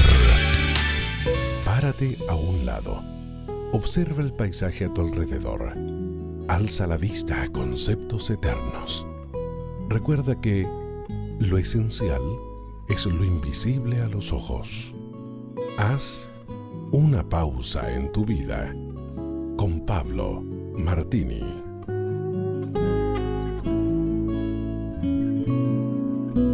Interesante manera de descifrar la edad de un árbol es contando los anillos concéntricos que quedan al descubierto luego de un corte transversal del tronco. Al ser talados, dejan ver claramente en su interior los anillos de crecimiento. Cada anillo significa un ciclo de crecimiento, sea, un año. No son todos iguales. Hay anillos claros y anchos, denotando una temporada de abundantes lluvias y gran crecimiento. Otros son delgados y tan unidos al siguiente que solo se pueden ver bajo la lupa. Ese año tal vez hubo sequía y el árbol se limitó a conservar sus fuerzas, deteniendo casi en absoluto su crecimiento. Quizás puedas encontrar anillos de color carbón, muy oscuros. La historia de ese árbol dice entonces que soportó algún incendio, o quizás un corte transversal en varios de sus anillos como cicatriz. Nos dice que algún trabajador cansado del camino clavó allí su machete para descansar, implicándole una herida al tronco. Mira, nuestra vida se parece mucho a esto, ¿verdad? Períodos de abundancia y periodos de escasez, heridas, tragedias.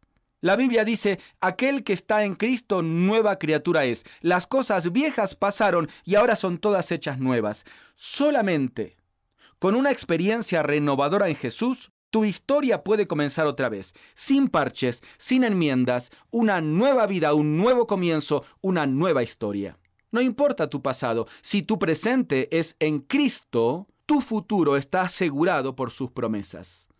Esto no significa que no habrá sequías. Dice el profeta Isaías capítulo 58 verso 11, el Señor te guiará permanentemente, dará satisfacción a tus necesidades cuando estés en tierras resecas y fortalecerá tus huesos. Serás como un jardín, como manantial de agua que nunca se seca. Recuerda que si recibes el agua viva, experimentarás la nueva vida. Encuéntrate con Jesús y comienza tu nueva historia.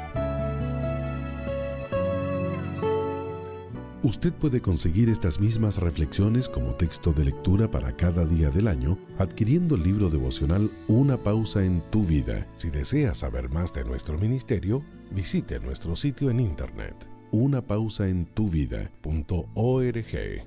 Gracias por escucharnos. Aliento de Dios para mi familia. ¿Cómo quiere Jesús que lo sigamos? Con paciencia. ¿Qué significa esta palabra que continuamente mencionamos durante el día y que muchas veces respondemos, no tengo paciencia, oren para que Dios me dé paciencia? Esta palabra proviene del griego hipomoné y significa tener firmeza en Cristo cuando nos enfrentamos a una situación que no podemos manejar con toda nuestra energía, sabiduría o fuerzas. La paciencia es fruto del Espíritu Santo. Jesucristo quiere desarrollarla en tu vida, sobre todo cuando te enfrentas a situaciones que no son fáciles de manejar. Todos los días estamos expuestos a que una situación nos incomode, nos intranquilice y que protestemos haciendo una rabieta y enojándonos con Dios y con las personas. La paciencia a la que Jesús se refiere no es un don natural ni una habilidad aprendida. La paciencia es fruto del Espíritu de Dios cuando Él permite que estés viviendo un momento complicado en el cual no sabes qué hacer, sientes ahogarte, quisieras correr y no sabes cuál es la respuesta o qué va a pasar más adelante. Si te encuentras en una situación así, debes saber que estás en el terreno fértil para aprender a ser paciente.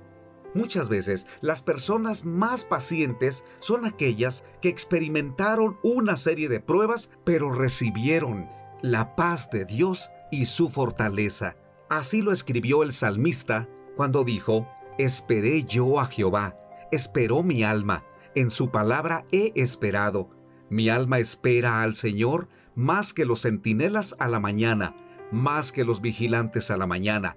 Salmo 130, versículo 6. Esa es la paciencia, esperar en Dios. No resignarnos ni conformarnos a que una situación cambie o no cambie, porque eso se llama conformismo, y muchas veces en esa condición nos enojamos con Dios, le damos la espalda y declaramos, Dios no responde. Las cosas no van a cambiar. ¿Para qué oro? ¿Para qué insisto? Hay personas tan desesperadas que les cuesta continuar formadas en una fila para ser atendidos en un banco, en la tortillería o para entrar a un restaurante. Algo que he aprendido desde que entregué mi vida a Jesús, Dios no pierde el tiempo con ninguna de nuestras pruebas. Él tiene el propósito de desarrollar su carácter en el nuestro. Tal vez nos falta paciencia, tal vez nos falta amor, tal vez nos falta compromiso o dedicación, y Dios se ha propuesto desarrollar esas cualidades en nuestra vida, porque de esa manera seremos útiles para su reino. Por lo tanto, cuando te encuentres en una prueba o en un momento crítico, en lugar de decirle a Dios, ya, sácame de esto, es importante que le digas, enséñame lo que debo aprender. Si necesito ser paciente, solamente dame tu paz, Dame las fuerzas para resistir porque yo quiero entender tus propósitos. Descubrirás que Dios ha hecho de ti un mejor discípulo de Cristo. Eres un mejor esposo, una mejor esposa. El sufrimiento no fue inútil porque esperaste en Dios y le preguntaste día a día, ¿qué quieres enseñarme? ¿Qué me hace falta por aprender? Y cuando estás allí con esa disposición, no solamente aprendes paciencia, también adoras a Dios en medio de un problema, porque sabes que Dios te ama, te sostiene, guarda tu vida, y Él no está dormido y tiene un plan para ti.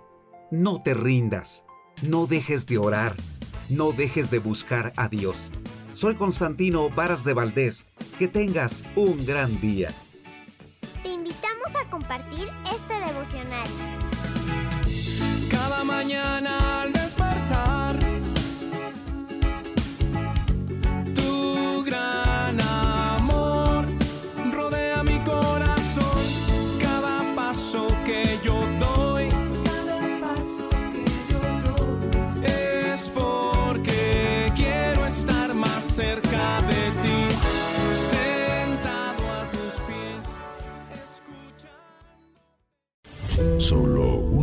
Inspira tu vida, inspira tu vida.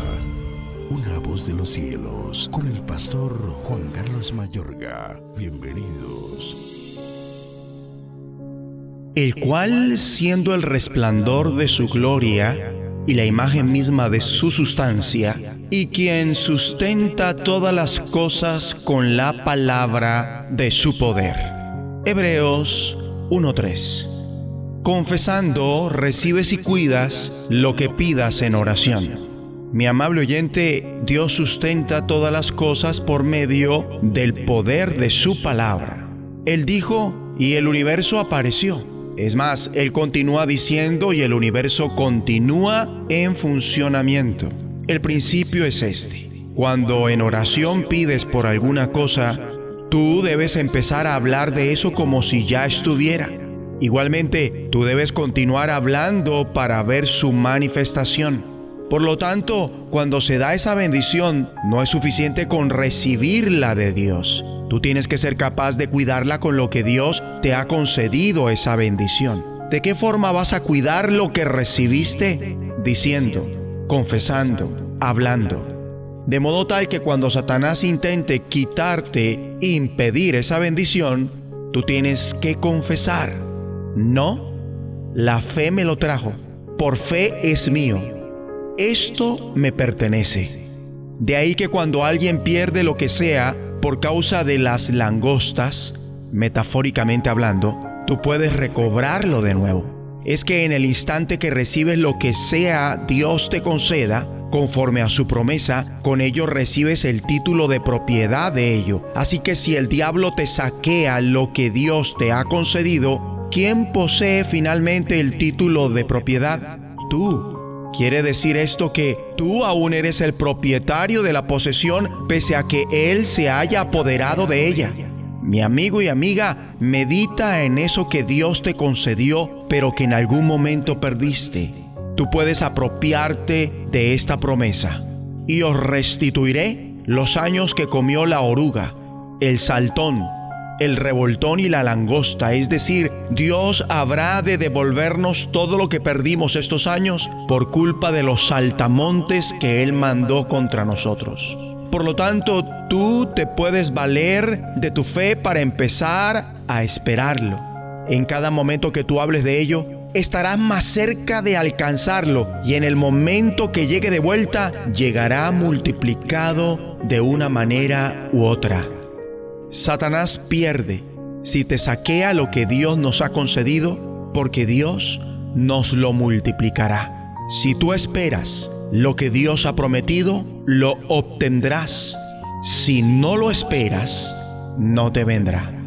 Oremos de acuerdo. Dios Padre, gracias por enseñarme a orar. Gracias porque muchas de las cosas que ya te he pedido en oración las recibo. Declaro que vienen en camino las espero. Y las cosas que te he pedido y ya me has concedido, el diablo no me las puede quitar. Satanás, las bendiciones que tengo y que Dios me dio en oración, la fe me las trajo, por fe son mías. Estas me pertenecen, así que no las puedes saquear. Y todo lo que Dios me concedió y que en algún momento perdí, lo recupero multiplicado desde ya, porque todo lo que la langosta se comiere, Dios lo restaurará. Ciertamente vendrá, no tardará, en el nombre de Jesucristo. La voz de los cielos, escúchanos, será de bendición para tu vida. bendición para tu vida. Alimento para el alma. Lecturas diarias de inspiración producidas por Radio Transmundial.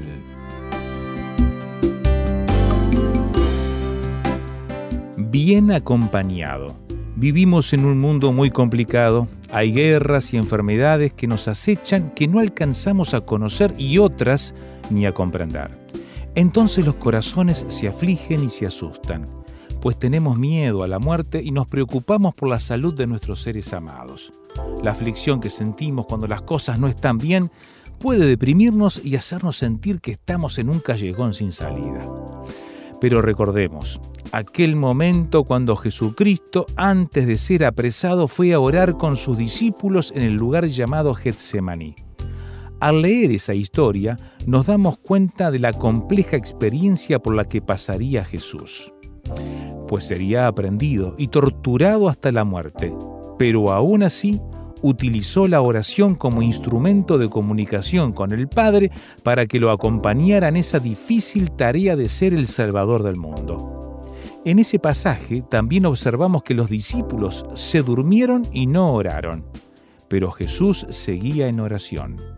Por ello, ante nuevas epidemias y conflictos armados, nuestra mejor opción es la oración, indispensable para estar firmes ante las tentaciones. Quizás muchos no podamos hacer una bella oración, pero de lo que se trata es de conversar con Dios en silencio o en voz alta mientras caminamos o estamos en cualquier lugar. Hace años las madres le decían a sus hijos que antes de cerrar los ojos para dormir dijeran, con Dios me acuesto y con Dios me levanto. Y se dice que aquellos niños, en efecto, dormían plácidamente porque sabían que Dios les estaba acompañando. No estamos solos. Cristo está a nuestro lado. Esto debemos agradecerlo. Haz de Cristo tu mejor compañero en el camino de la vida. Meditación escrita por Marcelo Ballester, Venezuela.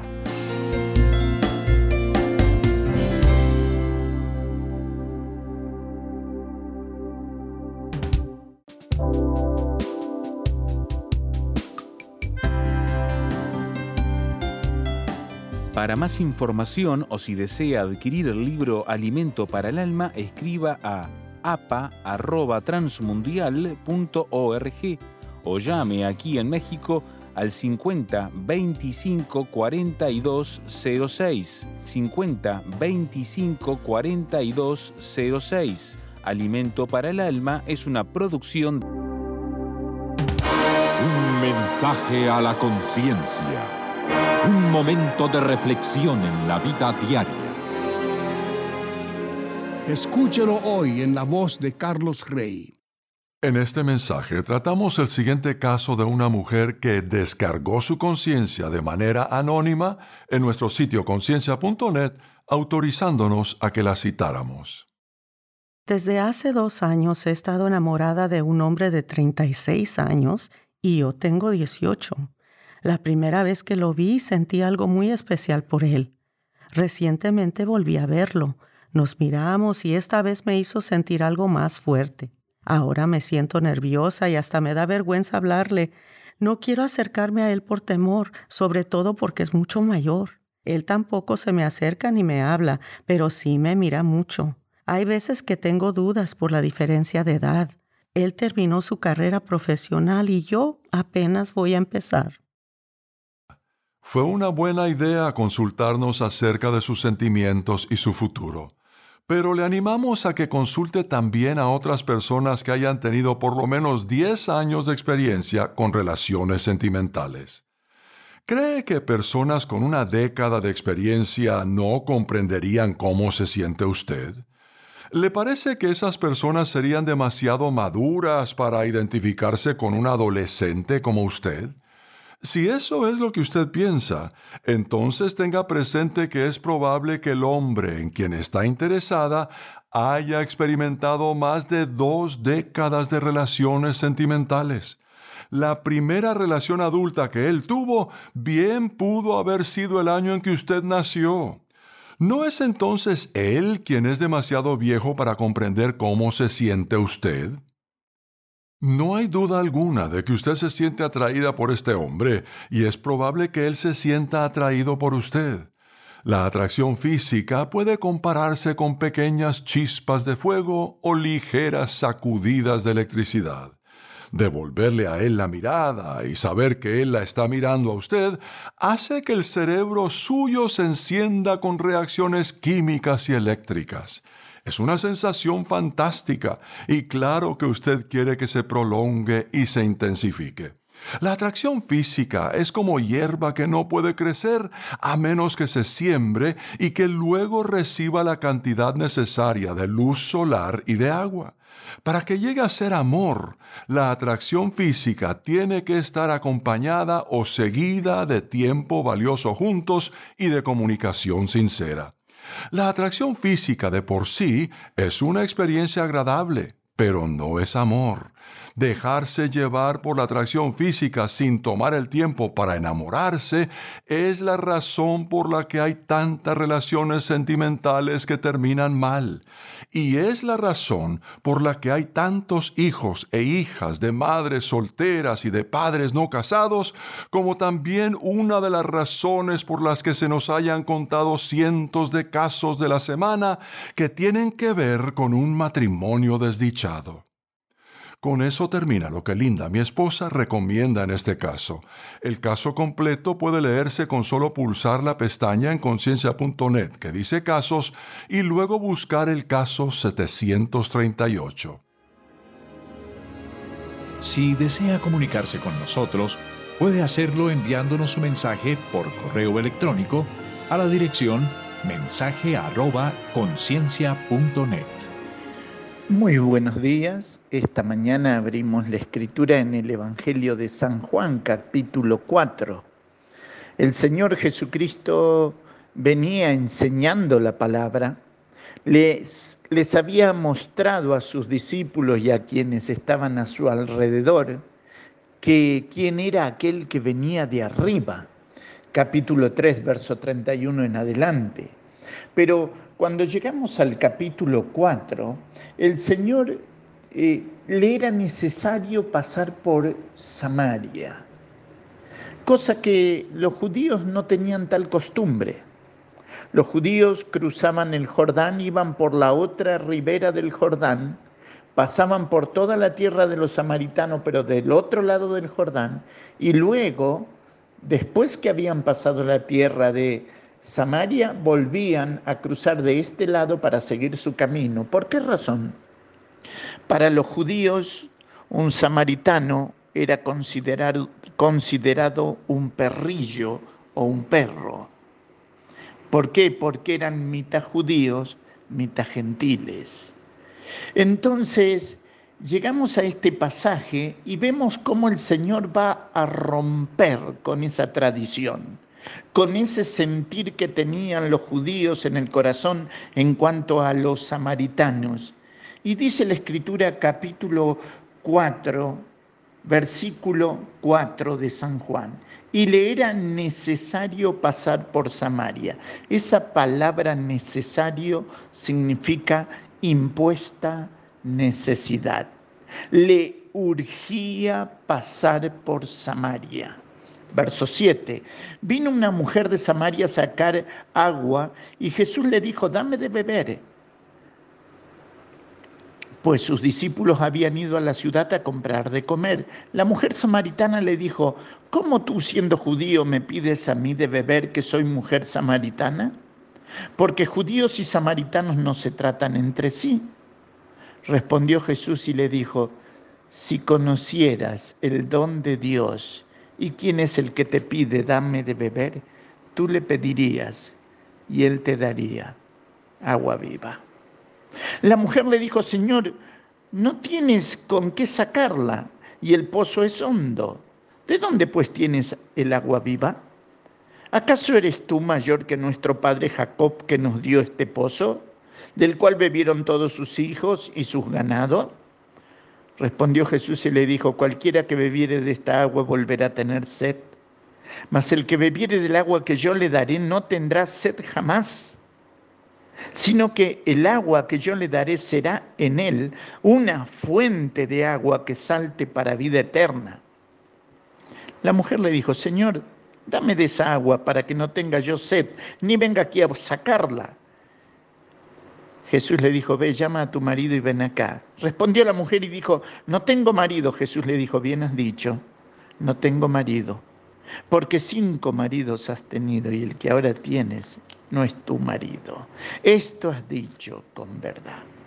Y mis queridos, qué extraordinario es mirar a la persona de Jesucristo en este cuadro, en esta situación Está delante de él una mujer que viene al mediodía a sacar agua al pozo, precisamente porque a esa hora nadie iba a sacar agua para que la molestaran, porque tenía una vida indecente.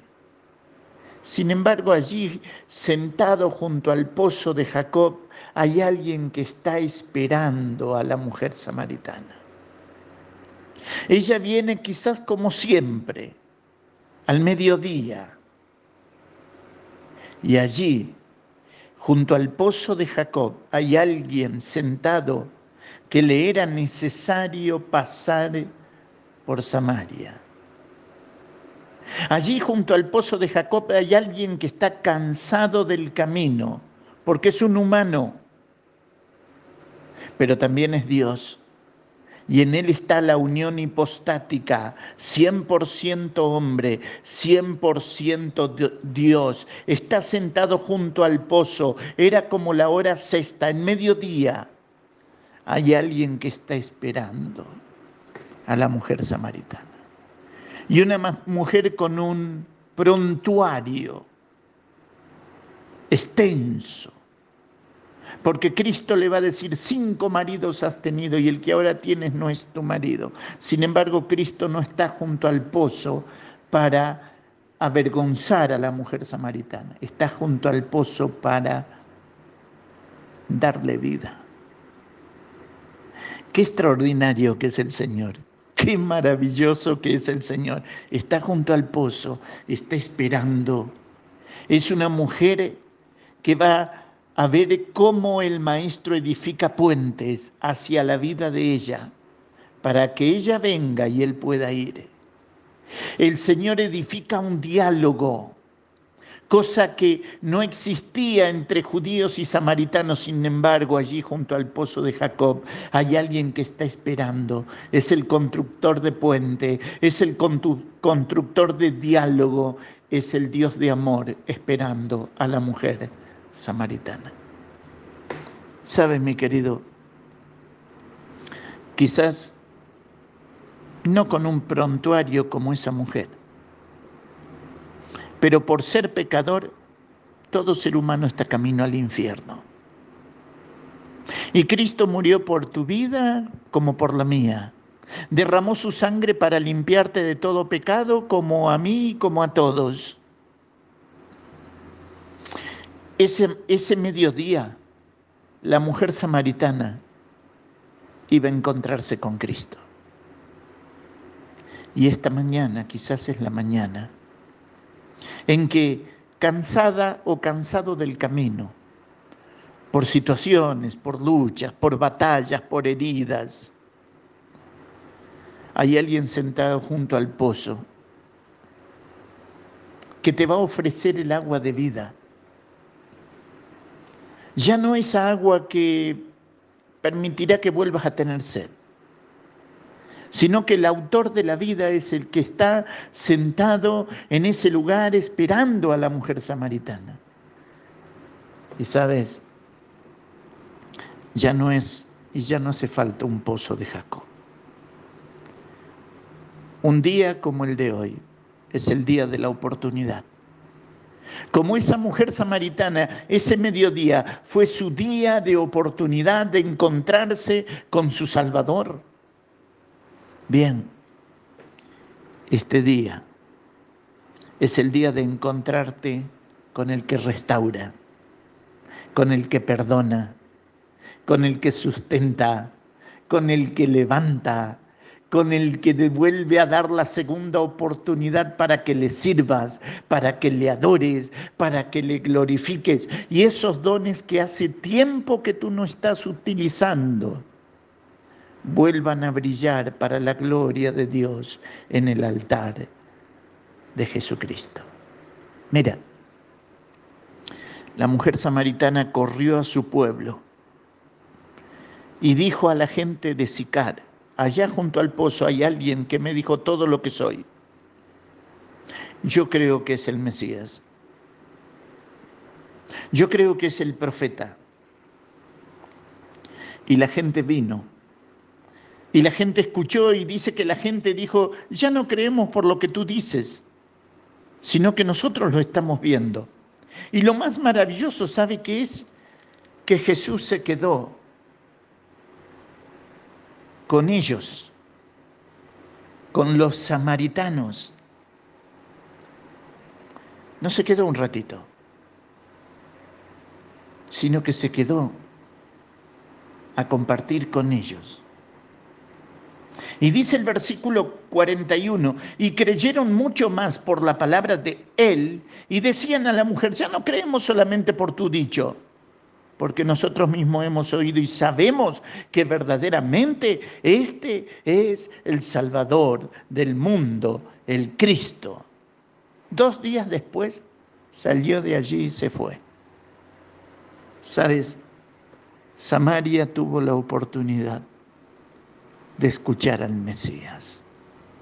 La mujer samaritana tuvo la oportunidad de charlar con el Mesías. Esta mañana es tu oportunidad y la mía. No dejes que nada ni nadie te quite el privilegio de cerrar tus ojos, doblar tus rodillas ante el Padre de nuestro Señor Jesucristo y decirle, Señor, quiero volver a cantar, quiero volver a abrir tu palabra, quiero volver a sentir el gozo de tu salvación, quiero volver a ser un cristiano feliz, Señor, quiero volver a servirte. Y si todavía Cristo no es tu Salvador, dile, Señor, esta mañana te quiero pedir perdón por mis pecados y te recibo en mi corazón como mi único y suficiente Salvador. Mis queridos, a Dios sea la gloria en esta mañana y a nuestras vidas sus bendiciones. Dios les bendiga. Estás escuchando Tiempo devocional, un tiempo de intimidad con Dios.